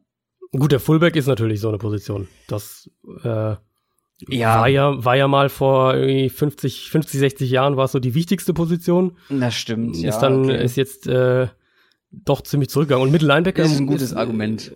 Also bei Mittellinebacker ist ja das, das, das Thema, dass es noch so vor 20 Jahren hatte, hätte jeder gesagt, oder sagen wir 25 Jahren hätte jeder gesagt, der, der Mittellinebacker, das ist der, der, der wichtigste sogar, der wichtigste Verteidiger auf dem Feld. Das ist so der, der alles dirigiert und, und äh, der unersetzbar und so weiter und so fort. Und davon sind wir ja schon jetzt ein ordentliches Stück weg. Was für mich auch einfach daran liegt, dass, ähm, dass in der NFL immer mehr eben außen gewonnen wird. Ähm, mhm. nicht mehr eben in, also das hatten wir auch mal thematisiert, dass, dass eben Receiver wichtiger werden, Cornerbacks wichtiger werden und im Gegenzug die, die Inside-Spieler sozusagen, die Inside-Verteidiger vor allem auch, werden unwichtiger, weil das Spiel sich mehr in die Breite verlagert und nicht mehr, nicht mehr äh, so mittig stattfindet, gewissermaßen. Und da kommen dann auch andere Positionen mit rein. Also so dieses, äh, dieser Nose-Tackle beispielsweise, solche Positionen, die werden auch, oder die sind ja schon auch deutlich, deutlich zurückgegangen in den letzten hm. 15, 20 Jahren. Eine Frage, die quasi anschließt, kommt von Ploppy19. Pass über Run. Aber es ist ja auch immer spannend, gegen den Trend zu arbeiten. Seht ihr eine Chance, dass sich Defenses auf verstärktes Passspiel einstellen und sich für den Run, in Anführungszeichen, Türen öffnen und Teams wie zum Beispiel die Ravens davon profitieren? Ähm, also Jein, würde ich mal sagen. Also, Ein ganz klares Jein. Also zum einen erstmal nicht so schnell. Also es wird, wenn das irgendwann passiert, wird es nicht schnell gehen. Ähm, so eine Entwicklung wird sehr, sehr lange, sehr, sehr lange brauchen. Teams müssen sich ja defensiv jetzt auch mehr und mehr aufs, auf das Passspiel einstellen und, und da anpassen, ähm, weil Offenses im Passspiel viel effizienter geworden sind als noch vor, vor 30 Jahren, vor 20 Jahren, selbst vor 10 Jahren. Und diese Effizienz im Passspiel wird, glaube ich, nicht mehr weggehen. Also ich kann mir nicht vorstellen, dass wir nochmal Football sehen, wie er 1990 gespielt wurde. Ähm, dementsprechend kann es sein, dass es da irgendwann sich Lücken auftun, also dass man sagt, ähm, Offenses sind jetzt so krass passlastig und in, keine Ahnung, in zehn Jahren hat jedes Team neun Wide Receiver im Kader und, und Titans sind, sind deutlich weniger geworden und äh, Teams sind, sind weniger, ähm, sind weniger physisch und Defenses müssen darauf reagieren. Defenses werden immer leichter, man nimmt viel mehr Cornerbacks mit, man nimmt zum Beispiel weniger Linebacker mit und dass dann irgendwann so ein bisschen ein kleiner Shift wieder stattfindet. Offense wird, äh, nutzt es aus, um wieder über mehr über die Mitte zu kommen und da eben dann mit dem Run-Game physisch zu gewinnen. Aber selbst wenn sich dieser Trend einstellt, denke ich, dass der nicht eine komplette Kehrtwende herbeiführen wird, sondern dass es mehr so einzelne, ähm, einzelne Fälle, einzelne Spiele sind, die das dann wirklich beeinflusst. Einfach weil ich glaube, dass Teams vorerst über die nächsten Jahre im Passspiel noch effizienter werden und dass es einfach so sehr, dass, dass die Schere noch weiter auseinandergeht zwischen ähm, Effizienz im Run-Game und Effizienz im Passing-Game. Und deswegen wird es für, bis so eine Entwicklung einsetzt, glaube ich, wird es noch sehr, sehr lange dauern, wenn sie überhaupt einsetzt. Ich drücke ein wenig aufs Gaspedal und komme direkt zur nächsten Frage. eine Frage, die auch wieder sehr viele Leute gestellt haben. Zum Beispiel Salu MSV, Stefan unterstrich Steve 94, Kilino 90 und Tobias Guy. Wer wird die größte Überraschung und wer die größte Enttäuschung der Saison? In Klammern Teams und Spieler. Soll ich Soll mal ich an- anfangen? Ja, fang du mal an. Ich habe gerade so viel geredet. Brauchst ein Päuschen. Ja, und ein Ähm, Wasser. Ja, ich habe ich hab zwei Teams, die ich wirklich so als Überraschung die ganze Zeit im Kopf habe. Ich glaube, das eine habe ich jetzt auch schon mehrfach angedeutet. Das sind die Jets. Mhm. Ähm, weil, wenn ich über Überraschung rede, dann will ich nicht sagen, wer vielleicht überraschenderweise den Super Bowl gewinnen kann, weil ich glaube, wenn wir über diesen Contender-Kreis und auch den erweiterten Contender-Kreis reden, reden wäre es keine große Überraschung, wenn eins davon den Super Bowl gewinnt. Ich Ja. glaube aber schon, dass es eine relativ große Überraschung wäre, wenn die Jets lange um eine Wildcard im Rennen sind. Ich Mhm. glaube, dass bei den Jets viele gute Änderungen vorgenommen wurden in der Offense, in der Defense. Man hat einen neuen Coach, einen ganz anderen Coach, einen Quarterback, der in sein zweites Jahr kommt, gute Ansätze gezeigt hat. Man hat mehr Waffen in der Offense. Dazu eine Division, da habe ich zumindest, da schlottern mir jetzt nicht die Knie. Ich glaube auch, dass die Bills sich verstärkt haben, aber die Dolphins auf der anderen Seite nicht. Ähm, das ist nicht so wie in anderen Divisions, wo viele auf einer Au auf Augenhöhe sind und sich gegenseitig selber die Ja, Siege ja. irgendwie klauen.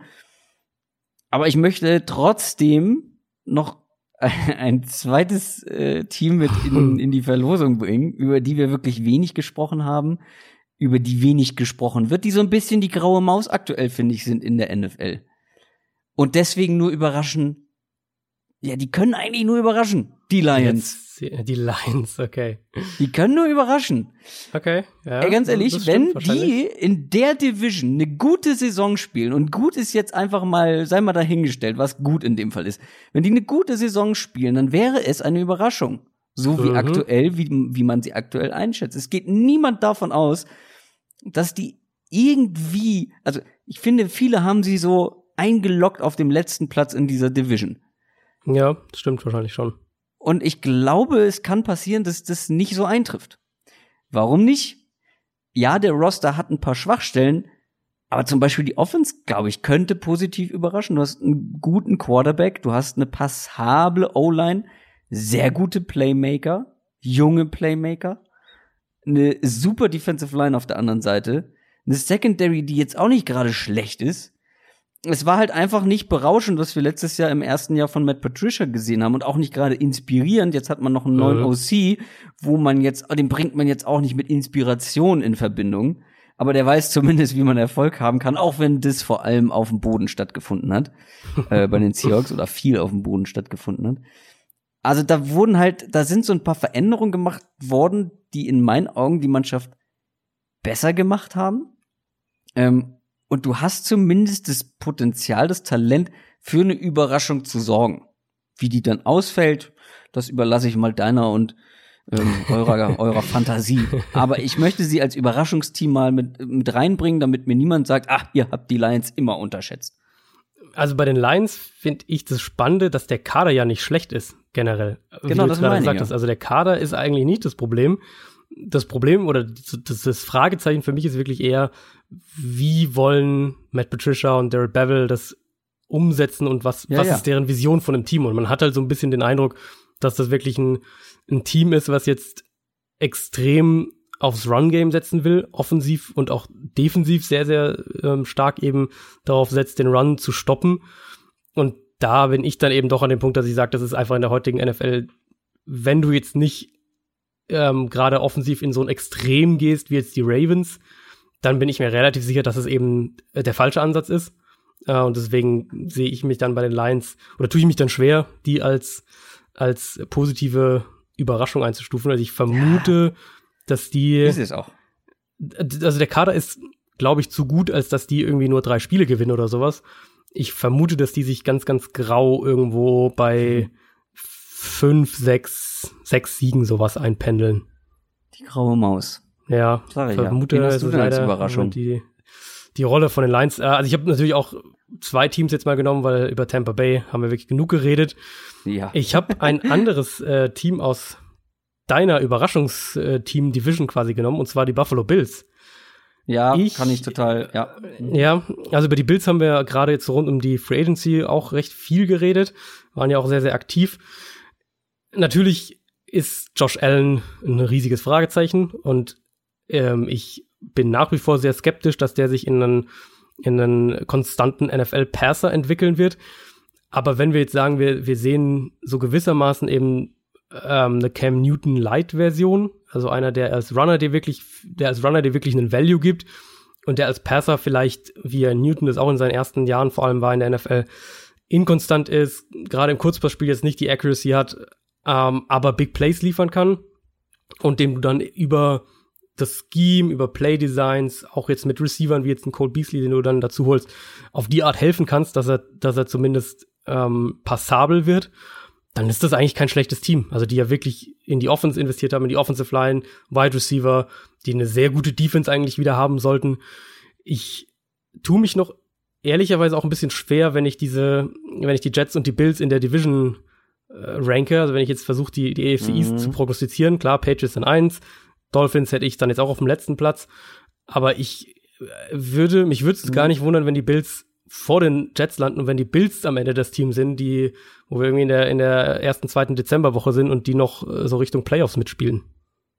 Ja, kann auch passieren. Ich habe ein bisschen mehr Mumm bei den, bei den Jets.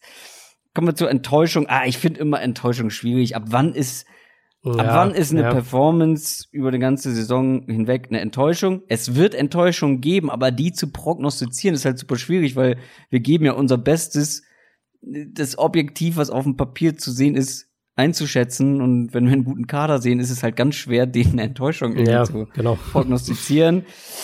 äh, als Enttäuschung, ich sag mal so, die Seahawks haben das Potenzial zu enttäuschen, Habe ich mir aber das hatten sie, aber das hätten sie letztes Jahr auch. Ja. Und da hatte ich sie auch schon als potenzielle Enttäuschung. das Ding ist einfach, ich glaube, dass das Wide Receiver Core enttäuschen kann. Ähm, Ich sag immer wieder gern, das war so, so effizient, was die gemacht haben. Oder effektiv. Vielleicht auch beides Effizient. effizient. Ich weiß nicht, ob man das so halten kann. Ja, Dazu auf die halt Art mit den nicht. Also auf die Verletzungen. Art sind, Ja. zim- oder würde mich, würde mich brutal wundern, wenn sie gerade diese, diese vertikale Effizienz, wenn sie das aufrechterhalten würden. Das wäre schon wirklich krass. O-Line und Backfield ist was, wo ich nicht euphorisch werde, wenn ich mir das angucke. Klar, Russell Wilson ist Weltklasse. Aber die Philosophie, beziehungsweise Mhm. das, was sie vorhaben, wenn sie es genauso vorhaben wie letzte Saison, ja, da sehe ich eben, wie gesagt, das Potenzial, Potenzial zum Scheitern. Die Defense, da sehe ich wenig Pass Rush. Ich sehe nicht Ja. umwerfend viel Qualität in der Secondary. Cornerback gerade, ja. Ja, ich lasse mich gerne wieder eines Besseren belehren von den Seahawks, aber ich bleibe dabei, die Seahawks haben für mich eines der größten Potenziale, am Ende eine Enttäuschung zu sein. Ich finde, da kann man es auch einfach mal so definieren, dass man sagt, wenn du offensiv Russell Wilson hast und defensiv Bobby Wagner und wir jetzt gerade gesagt haben, Wilson ist äh, also für mich ein Top 5 Quarterback, mancher wird ihn vielleicht als Top 8 Quarterback haben, was auch immer. Ähm, und, und Bobby Wagner haben wir gerade gesagt, ist einer der, der wichtigsten Verteidiger und einer der Verteidiger, die den meisten, die den größten Unterschied ausmachen. Dann ist es für mich auch irgendwo dann schon eine Enttäuschung, wenn du jetzt, sagen wir mal, nur 7 und 9 gehst, zum Beispiel nächstes Jahr. Und Ja. das ist so ein bisschen das, was ich bei, bei den Seahawks auch äh, befürchte. Und deswegen hatte ich die auch als eine Option aufgeschrieben, wenn du meine erste Wahl genommen hättest. Die da wäre. Die da wäre, da bleibe ich jetzt auch konstant, ähm, die Chicago Bears. Ich sehe einfach, oder es würde mich ähnlich wie, wie es mich schocken würde, wenn die Seahawks diese vertikale Passeffizienz aufrechterhalten, würde es mich schocken, wenn die Bears ihre unfassbar dominante Defense aufrechterhalten, gerade eben was Turnover angeht, wo sie halt letztes Jahr unfassbar stark waren und, und, und, und wahnsinnig viele Spiele auch so gewonnen haben. Ich denke, Ja. die, die Bears werden immer noch eine Top 5 Defense haben, aber sie werden halt nicht mehr diese alles dominierende Nummer 1 Defense haben und dann eben, wie wir es ja auch schon ein, zwei Mal angesprochen haben, tue ich mich schwer damit zu sagen, warum jetzt plötzlich sollte Trubisky ein akkurater Passer werden. Und deswegen glaube ich, dass die Offense nicht Konstanter vor allem. genau ein konstant akkurater Passer werden, glaube ich, dass die Offense nicht einen groß genugen Schritt nach vorne machen wird, um eben diesen Rückschritt in der Defense, der auch normal ist zu einem gewissen Grad, um den aufzufangen. Und deswegen denke Mhm. ich, dass die Bears, ich, also auch in der Division tue ich mir noch wahnsinnig schwer damit zu sagen, Ja. wer die gewinnt. Ähm, aber die Bears für mich sind ein Kandidat, der jetzt auch eben in einer sehr, sehr starken Division, wo es mich nicht wundern würde, wenn die am Ende äh, nur neun Spiele gewinnen, so neun und sieben gehen und halt die Playoffs knapp verpassen. Und das wäre dann, wenn wir die, die Erwartungen in Chicago sehen, wäre das auf jeden Fall eine Enttäuschung. Ich glaube einfach bei den Bears steckt einfach zu viel individuelle Qualität. also, wenn Kann ich das, sein, wenn ich ja, sage, bei kann den sein. Seahawks sind so viele Mannschaftsteile, wo ich eben die individuelle, individuelle Qualität nicht so sehr sehe. Mhm. Bei den, bei den Bears sehe ich halt an vielen Punkten enorme individuelle Qualität. Ich glaube auch, dass die Defense einen Schritt zurück machen wird, aber in der Offense hast du so viele gute Spieler und du hast vor allem so einen guten Coach, der das weiß, aus, der es auszunutzen weiß. Ja, ich bin da einfach nicht ganz so pessimistisch wie du, aber ich würde jetzt mal eine Frage vorziehen, weil du gerade schon so über die Defense gesprochen hast und dass die Bears eben nicht mehr diese dominante, diese alles dominierende Defense werden sollte nächstes Jahr. Kai Official 7 hat gefragt, wer geht momentan Mhm. mit der besten Defense in die Saison? Ja. Das, ähm, also waren die ursprünglich die Chargers für mich. Hatte ich ja eigentlich immer so auch ähm, mein Defense, Off-Season Defense Ranking und so hatte ich die Chargers ganz oben. Ich Ohne bin sehr Derwin gespannt. James ähm, bin ich mir da nicht mehr so sicher. Deswegen Ja, ja. muss ich, also die Chargers gehören für mich immer noch in diese Top 5 Kategorie und gerade defensiv ist da ja auch, auch im Laufe einer Saison mehr Fluktuation nach oben, nach unten. Da hast du mal eine Defense, mal ein schlechteres Spiel. Es gibt ja selten Defenses, die ein ganzes Jahr so dominant sind, wie es jetzt eben die Bears beispielsweise letztes Jahr waren. Ich bin Ich gespannt, hab ob wir die gleiche haben. Ich habe mich im Endeffekt, ähm, oder sagen wir so, ich hatte drei Teams dann im Endeffekt ganz oben zur Auswahl. Und es waren die Chargers, die äh, Jaguars und eben die Bears. Einfach durch den neuen Defensive Coordinator, die Abgänge eben von ein, zwei Startern äh, oder von zwei Startern in Chicago, habe ich im Endeffekt Jacksonville genommen. Aber das ist alles Sticht. für mich sehr, sehr eng beieinander.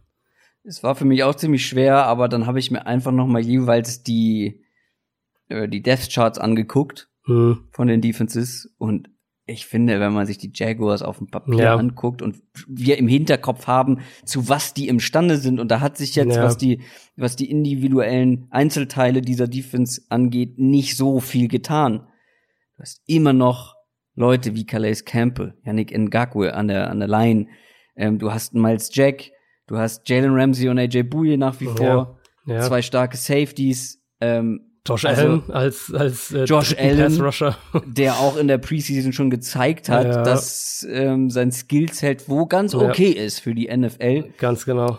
Dann soll ja überraschenderweise Quincy Williams einen richtig guten Eindruck machen. Da bin ich Ähm, wirklich auch mal sehr gespannt. Da, Also, bin da ich hört man ja so viel gespannt. Positives. Ist Ähm, einer der Spieler, ähm, vielleicht sogar der, der einzige Spieler, der in den dritte Runde war, der, gell? Äh, Ja. Der in den Ja. ersten drei Runden gedraftet wurde, von dem ich noch gar nichts gesehen habe, also aus dem Ja, da College warst jetzt. du ja nicht der Einzige, das waren ja die genau, meisten. nee, aber jetzt auch, also ich habe jetzt auch im Nachhinein ehrlicherweise noch nicht mehr angeschaut, weil er jetzt auch, ähm, war ja auch, glaube ich, nochmal verletzt zwischendurch. Ja, weil es ja Ähm, aber auch ich nichts ins- gab. Das äh, Einzige, was bei YouTube war, Äh, äh, nach dem Draft haben natürlich viele gesucht, inklusive mir. Das, das Einzige, was es gab, waren Highlight-Tapes und soweit ich weiß, hat er auch davon eins selber äh, gemacht oder Okay, hochgeladen. irgendwie so. okay, ja. Ja, also gut, äh, ich finde bei den Jaguars und da, ähm, da sehe ich dann auch so eine gewisse Konstanz, äh, so das, deswegen habe ich dann auch die Jaguars genommen. Die Jaguars sollten halt gegen den Pass unglaublich stark eigentlich sein, mit diesem Cornerback-Duo, was vermutlich immer noch das Beste der Liga sein sollte. Ähm, und dann eben mit diesen Pass-Rushern vorne, mit Ngakwe und, und jetzt Josh Allen und Campbell eben auch. Da sollte eigentlich, die sollten wirklich gefährlich sein. Deswegen habe ich die dann auch vorne genommen, aber für mich, wie gesagt, alles, alles eng beieinander und man darf auch so Teams wie, wie die Patriots da auf keinen Fall unterschätzen. Also die Patriots sind halt auf eine andere Art und Weise eine starke Defense. Sie, sie dominieren halt einen Gegner jetzt nicht so wie, äh, wie es Chicago kann oder wie es auch Jacksonville kann, aber sind halt auf ihre Art unglaublich komplex und dann eben wahnsinnig stark immer in der Red Zone und, und sehr, sehr gut darin, Drives ähm, im Laufe eines Drives zu ersticken. Ich glaube, so kann man es vielleicht ganz gut beschreiben. Denver wird, denke ich, auch deutlich besser sein. Also da gibt es schon einige, aber so die, dieses Top-Trio äh, ist für mich schon, schon Jacksonville, ähm, die Chargers und die Bears. Günther Weißensteiner fragt, wie schätzt ihr die Off- und Preseason von Daniel Jones ein? Hat er euch positiv oder negativ überrascht und seht ihr Stand jetzt den Jones-Pick immer noch so kritisch wie nach dem Draft? Ich würde hier mal einsteigen. Gerne. Mhm. Was ich gesehen habe, war gut. Mhm. Und überrascht hat mich daran nicht so wahnsinnig viel, weil das muss man, glaube ich, auch noch mal unterstreichen. Wir sind beide nicht der Meinung, dass Daniel Jones ein schlechter Quarterback ist, dass der ein schlechtes mhm. Prospect ist. Wir sind ja nur beide der Meinung, dass der Pick zu hoch war. Deutlich yep. zu hoch. Und viel von dem, was ich gesehen habe, vor allem auch in der Preseason, was gut war, habe ich eigentlich auch auf dem College Tape gesehen. Ich habe extra noch mal in meine Notizen geguckt, die ich beim Tape gucken gemacht habe. Eine gute Accuracy im schnellen Kurzpassspiel, gutes Ball Placement dabei, ähm, gut in vor allem diesen einfachen Dingen. Ähm, wir haben jetzt in der Preseason auch ein paar schöne lange Bälle gesehen, die wirklich punktgenau kamen. Die gab es im College weniger und wenn, dann wurden sie gedroppt von seinen schlechten Receivern. Ja, ähm, das stimmt. Aber ich finde, man hat eben auch die negativen Dinge gesehen, die er im College auch schon gezeigt hat. Zum Beispiel wenig oder schlechtes Gespür einfach für, für den Pass Rush, für Druck. Ja. Ähm, Drei Fumbles, glaube ich, hat er inzwischen schon. Ja, und vor allem auch so Dinger, wo ihm der Ball aus der Hand geschlagen wird und er den nicht mal, also so gar nicht schützt. Mhm. Ähm, dann kein gutes Verhalten unter Druck, dass er da auf die falschen Entscheidungen trifft. Also das, was ich gesehen hat, hat mich kaum überrascht. Ähm, er hatte auch im College schon Probleme, Defenses sehr schnell oder richtig zu lesen. Ja. Das ist in der Preseason deutlich einfacher, als das in der Saison sein wird, weil viele halt einfach so die Basic Defenses spielen. Ganz genau. Und dann hat er auch noch oft gegen die zweite Garde gespielt. Er hat sich sehr, sehr gut verkauft. Gar keine Frage. Da gab es auch mhm. andere Beispiele. Mhm. In Klammern Will Greer. Ähm, und es war wirklich, es war gut, was man gesehen hat. Wie gesagt, ich bin nicht besonders doll überrascht, weil es genau eben diese Dinge waren. Und ich will das erstmal gegen eine richtig gute Defense mit einem kompletten Playbook sehen in der Saison. Aber dass er technisch auch viel mitbringt, ähm, das war uns ja beiden eigentlich bewusst. Und dass das seine Stärken sind, auch. Ich, also ich kann eigentlich ganz viel nur unterschreiben von dem, was du gerade gesagt hast, weil ich mir ganz viel davon auch notiert hatte. Im Prinzip sehr, sehr ähnlich zu dem, was man im College gesehen hat. Ähm, trotzdem finde ich, die Preseason lief eigentlich ziemlich perfekt für ihn. Ja. Weil klar, er hat Fehler gemacht eben, auch diese Fumbles. Ich glaube, einer von diesen Fumbles war auch bei einer, bei einer Ballübergabe mit dem Running Back, also wo auch so, so kleinere, kleinere Fehler noch mit drin waren. Aber er kam eben von diesen Fehlern innerhalb des Spiels jeweils wieder mhm. zurück. Mhm. Das stimmt, hat ja. eben hat eben natürlich auch, wie du auch gesagt hast, von von vielen einfachen Pässen profitiert, viel Kurzpass, viel One-Read-Sachen, Run-Pass-Options, Play-Action, solche Geschichten, ähm, wo dann die Stats im Endeffekt besser aussehen. Hat aber auch eben eine Handvoll Pässe gezeigt, die anspruchsvoller waren. Und in der Summe beruhigt es erstmal vor allem die Gemüter und, und statt ja. dass er jetzt eben von den eigenen Fans ausgepfiffen wird, was ja der Fall war, als er gedraftet wurde, gibt's jetzt eben Debatten darüber, ob nicht Daniel Jones statt Eli Manning starten sollte, ohne eben im Endeffekt in Anführungszeichen die Gefahr, dass das jetzt tatsächlich passiert, weil man hört ja alle paar Tage von einem Giants-Verantwortlichen, dass Eli Manning äh, definitiv der Week One Starter sein wird. Ähm, das heißt, er hat so ein bisschen den Spieß umgedreht, was sein Bild in der Öffentlichkeit angeht und das ist auf jeden Fall schon mal ein sehr, sehr guter Schritt. Ich bin ja nach wie vor auch der Meinung, und ich glaube du auch, dass er trotzdem eigentlich direkt starten sollte. Für mich haben die Giants nichts davon, Manning jetzt nochmal äh, starten zu lassen. Aber die Preseason aus Daniel Jones Sicht, wenn wir jetzt rein individuell gucken, die ist eigentlich ziemlich ideal verlaufen, würde ich fast sagen. Ja, wie gesagt, er hat sich sehr, sehr gut verkauft. Er hat genau, gezeigt, ja. was er kann und nicht zu häufig gezeigt, was er nicht kann. Genau. Andreas Schwärzle hat gefragt, seit dem Drama um Antonio Brown ist es in Pittsburgh ziemlich still geworden. Ein Zeichen der neuen Stärke oder werden sie die graue Maus der AFC North sein? Alles, was man aus Pittsburgh über den Sommer von den Beatwritern, den Reportern vor Ort und so weiter, den, den National Reportern gehört hat, alles deutet eigentlich darauf hin, dass genau Ersteres zutrifft, also dass es ein Zeichen neuer Stärke ist. Ähm, ich glaube, Pittsburgh mhm. ist ganz, ganz weit davon entfernt, eine graue Maus zu sein. Aber die Franchise und eben vor allem die Hauptcharaktere, Ben Roethlisberger, Mike Tomlin vorneweg, die genießen gerade wirklich diese dramafreie Zone in Pittsburgh, wenn man so will. Ganz ehrlich, ich habe mich da auch noch nicht final festgelegt, finde es auch in der Division relativ schwierig. Aber wenn ich heute tippen müsste, wäre Pittsburgh wahrscheinlich mein Division-Sieger. Ähm, ich habe den Eindruck, dass die inzwischen fast ein bisschen unterschätzt werden, dadurch, dass Ja. sie nicht mehr so im, im, im Rampenlicht stehen. Und natürlich der Verlust von Antonio Brown, rein sportlich jetzt gesehen, werden sie das merken. Wie, wir haben ja vorhin Antonio Brown ausführlich gelobt, wie gut er, äh, wie, wie dominant er sein kann und wie wichtig er auch für eine Offense sein kann. Aber das ist trotzdem immer noch ein wirklich stark besetztes Team. Das sollte man da auch nicht vergessen. Mit äh, allen voran eben Offensive Line, Quarterback, Defensive Line, Pass Rush sieht zumindest ver deutlich verbessert aus in den letzten Jahren. Sie haben nicht Oh, mehr diesen Devin dominanten Bush in der dritten Woche. Genau, genau. Sie haben dieses Loch endlich gestoppt mit, mit dem Middle Linebacker. Sie haben nicht mehr diesen dominanten Receiver, aber sie haben immer noch ein gutes Receiving Core, glaube ich, ein, ein, ein spannendes Receiving Core Ja. mit Juju vorneweg. Oh, also äh, für mich ist Pittsburgh mal mindestens ein Mitfavorit um den Division-Titel. Und wie gesagt, wenn ich heute tippen müsste, ich weiß, du hast wahrscheinlich Cleveland noch ein bisschen davor, aber wenn ich heute tippen müsste, dann äh, würde ich zu den Steelers immer noch tendieren. ich habe die Browns und die Steelers in meinem innerlichen Ranking oder was die Division angeht, relativ nah beieinander. Ich glaube, Mhm. Ja. dass da am Ende ein Sieg vielleicht entscheidet. Kann Ähm, gut sein, ja. Aktuell bin ich noch der Meinung, dass dann dieser eine Sieg mehr bei den Browns sein wird, aber da, das kann sich ganz schnell ändern und selbst mit dem mit der angezogenen Handbremse, ja, es war nur Preseason. Wie gut sah bitte die Steelers Offense in der ersten Halbzeit in der Woche drei aus?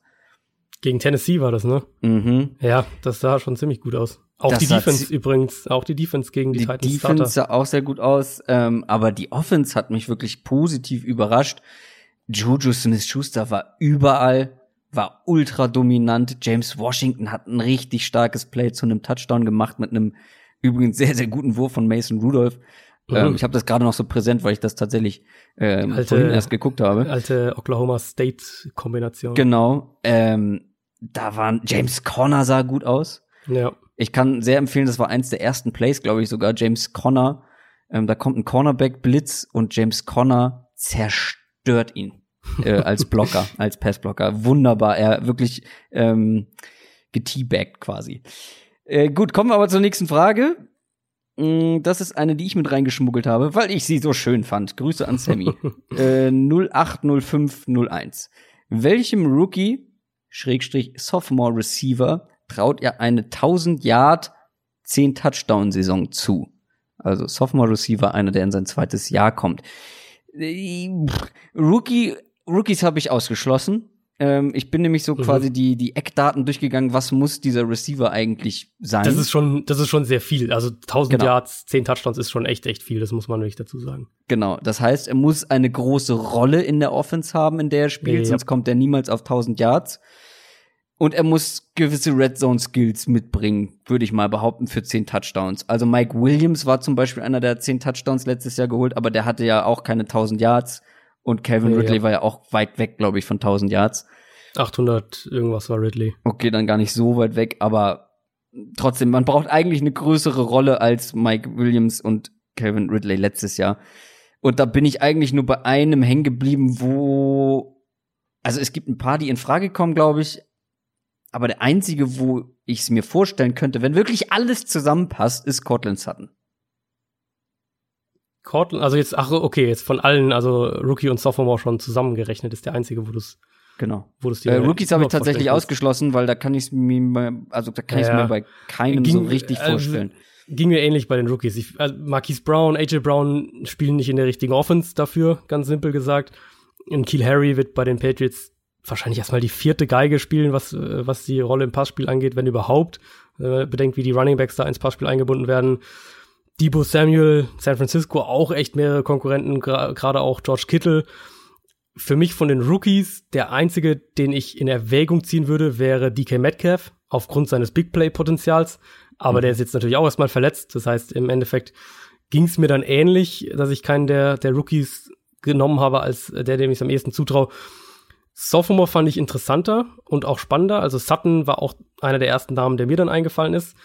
Da bin ich mal, oder da bin ich dann ein bisschen von zurückgegangen, weil Emmanuel Sanders in der Preseason schon wieder unfassbar beweglich aussah, wenn man bedenkt, dass der sich die Achillessehne gerissen hat. Ähm, Mhm. Ja, der ist auch so ein und- bisschen bei mir der Dorn im Auge. Genau, ist halt, also Sanders, wenn fit ist, der halt die Nummer eins in der Offense und dann wird Joe Flacco sehr viel zu seinen Titans werfen, das wissen wir auch. Deswegen ähm, wird es für Sutton zehn Touchdowns vielleicht, 1000 Yards glaube ich nicht. Calvin Ridley war ja eben schon einigermaßen nah dran an der Marke und die Offense wird auch besser sein. Das heißt, Ridley, ja. einer, wo ich mir das vorstellen könnte, aber zehn Touchdowns weiß ich halt nicht, ob das dann, ob, ob, also, mit, mit ob Jones, Julio Jones sich mehr kriegt, genau, ja. Austin Hooper soll ja eine größere Rolle bekommen. Gut, muss Genau. gucken, ob Ja, er das auch ja. wirklich äh, John. Ich habe im Endeffekt dann den Receiver genommen, bei dem ich, ich glaube auch im Podcast schon mal gesagt habe, dass er für mich der Kandidat ist, in seinem Team die Nummer eins dieses Jahr zu werden. Ja, und das ist Christian es. Kirk. Ja. Christian Kirk, ich glaube, dass der die Nummer eins in Arizona im, am Ende des Jahres sein wird. Ähm, Cardinals werden viel werfen. Christian Kirk wird viele Gelegenheiten nach dem Catch auch bekommen. Das, da kommen dann die Yards auch zustande. Er kennt die Mhm. Offense besser als Mhm. die meisten anderen Receiver im Team, weil er in einer ähnlichen Variante der Offense im College auch gespielt hat. Bin im Endeffekt, vielleicht ist da zu viel Fanbrille auch mit dabei, aber für mich war er, war, war Christian Kirk und Calvin Ridley war so die finale Entscheidung Ja. und dann glaube ich eben, dass Kirk dadurch, dass ich denke, dass er im Laufe der Saison die Nummer eins Pass äh, oder, oder Receiving Option sein äh, werden wird, habe ich dann ihn im Endeffekt knapp davor genommen. Calvin Ridley ist bei mir rausgeflogen, weil ich einfach mir nicht vorstellen kann, dass er wieder diese zehn Touchdowns wiederholen kann.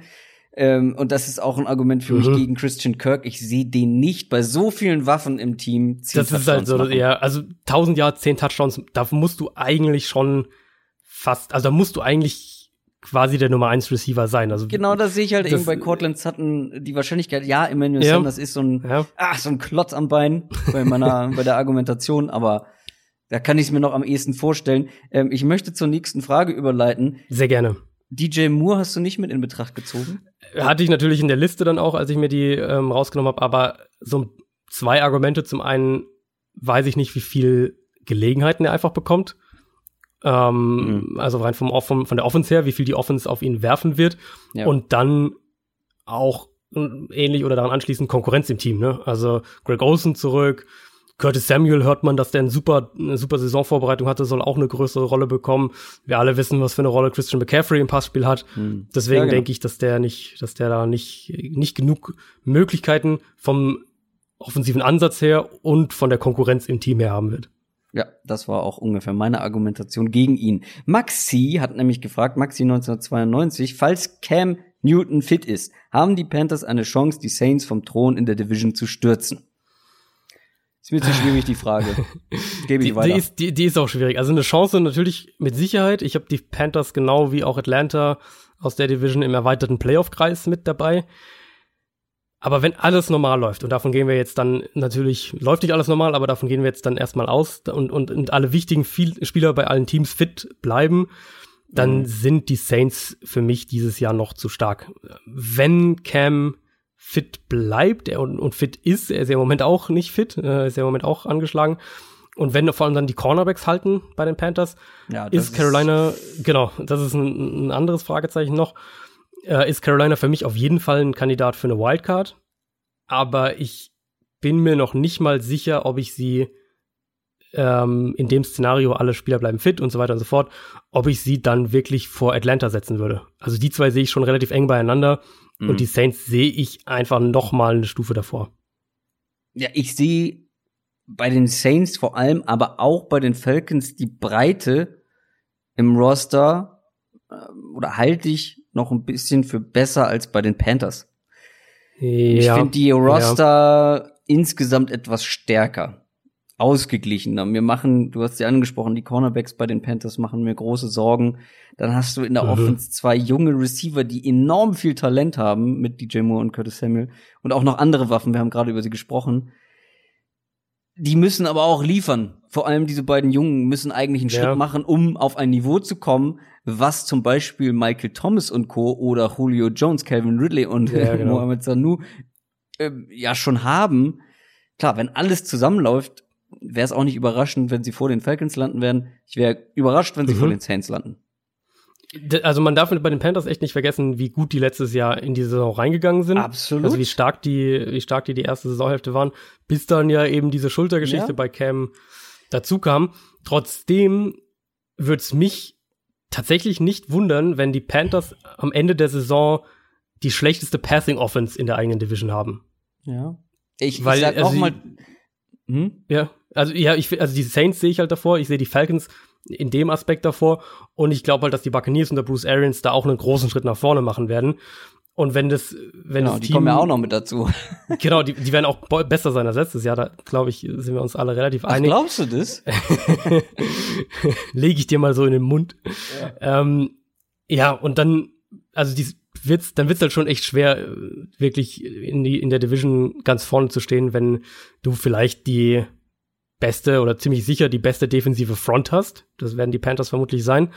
Aber wenn du halt im Passspiel offensiv und in der Coverage defensiv vermutlich nur das dritt, vielleicht sogar zum Teil viertbeste Team in der Division bist. Ich möchte noch mal meine Frage, die ich auch in der Division Preview gestellt habe, noch mal wiederholen.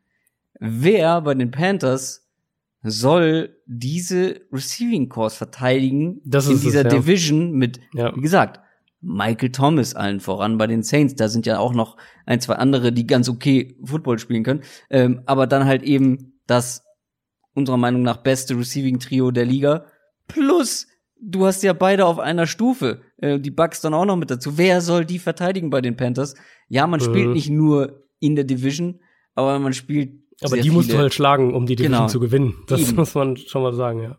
Und da, da mache ich mir halt eben Sorgen. Ja. Also ähm, der Punkt ist so ein bisschen Dante Jackson, James Bradbury, das ist ein solides Cornerback-Duo, das ist so Durchschnitt, aber Durchschnitt reicht halt wahrscheinlich nicht in der gegen Division. die eben nicht. Also wenn du in einer anderen Ja. Division spielst, die keine guten Receiving Cores irgendwie zur Verfügung haben, würde ich sagen, ja, okay, das kriegst du vielleicht noch äh, kaschiert. ja. Aber das sehe ich ihm. Aber wie gesagt, ich lasse mich immer gerne überraschen.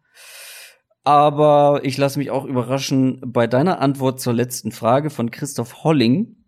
Ich kann schon mal jetzt sagen, ich habe mir keine Antwort aufgeschrieben. Abgesehen von Kyler Murray, welcher Rookie Quarterback wird die meiste Einsatzzeit sammeln?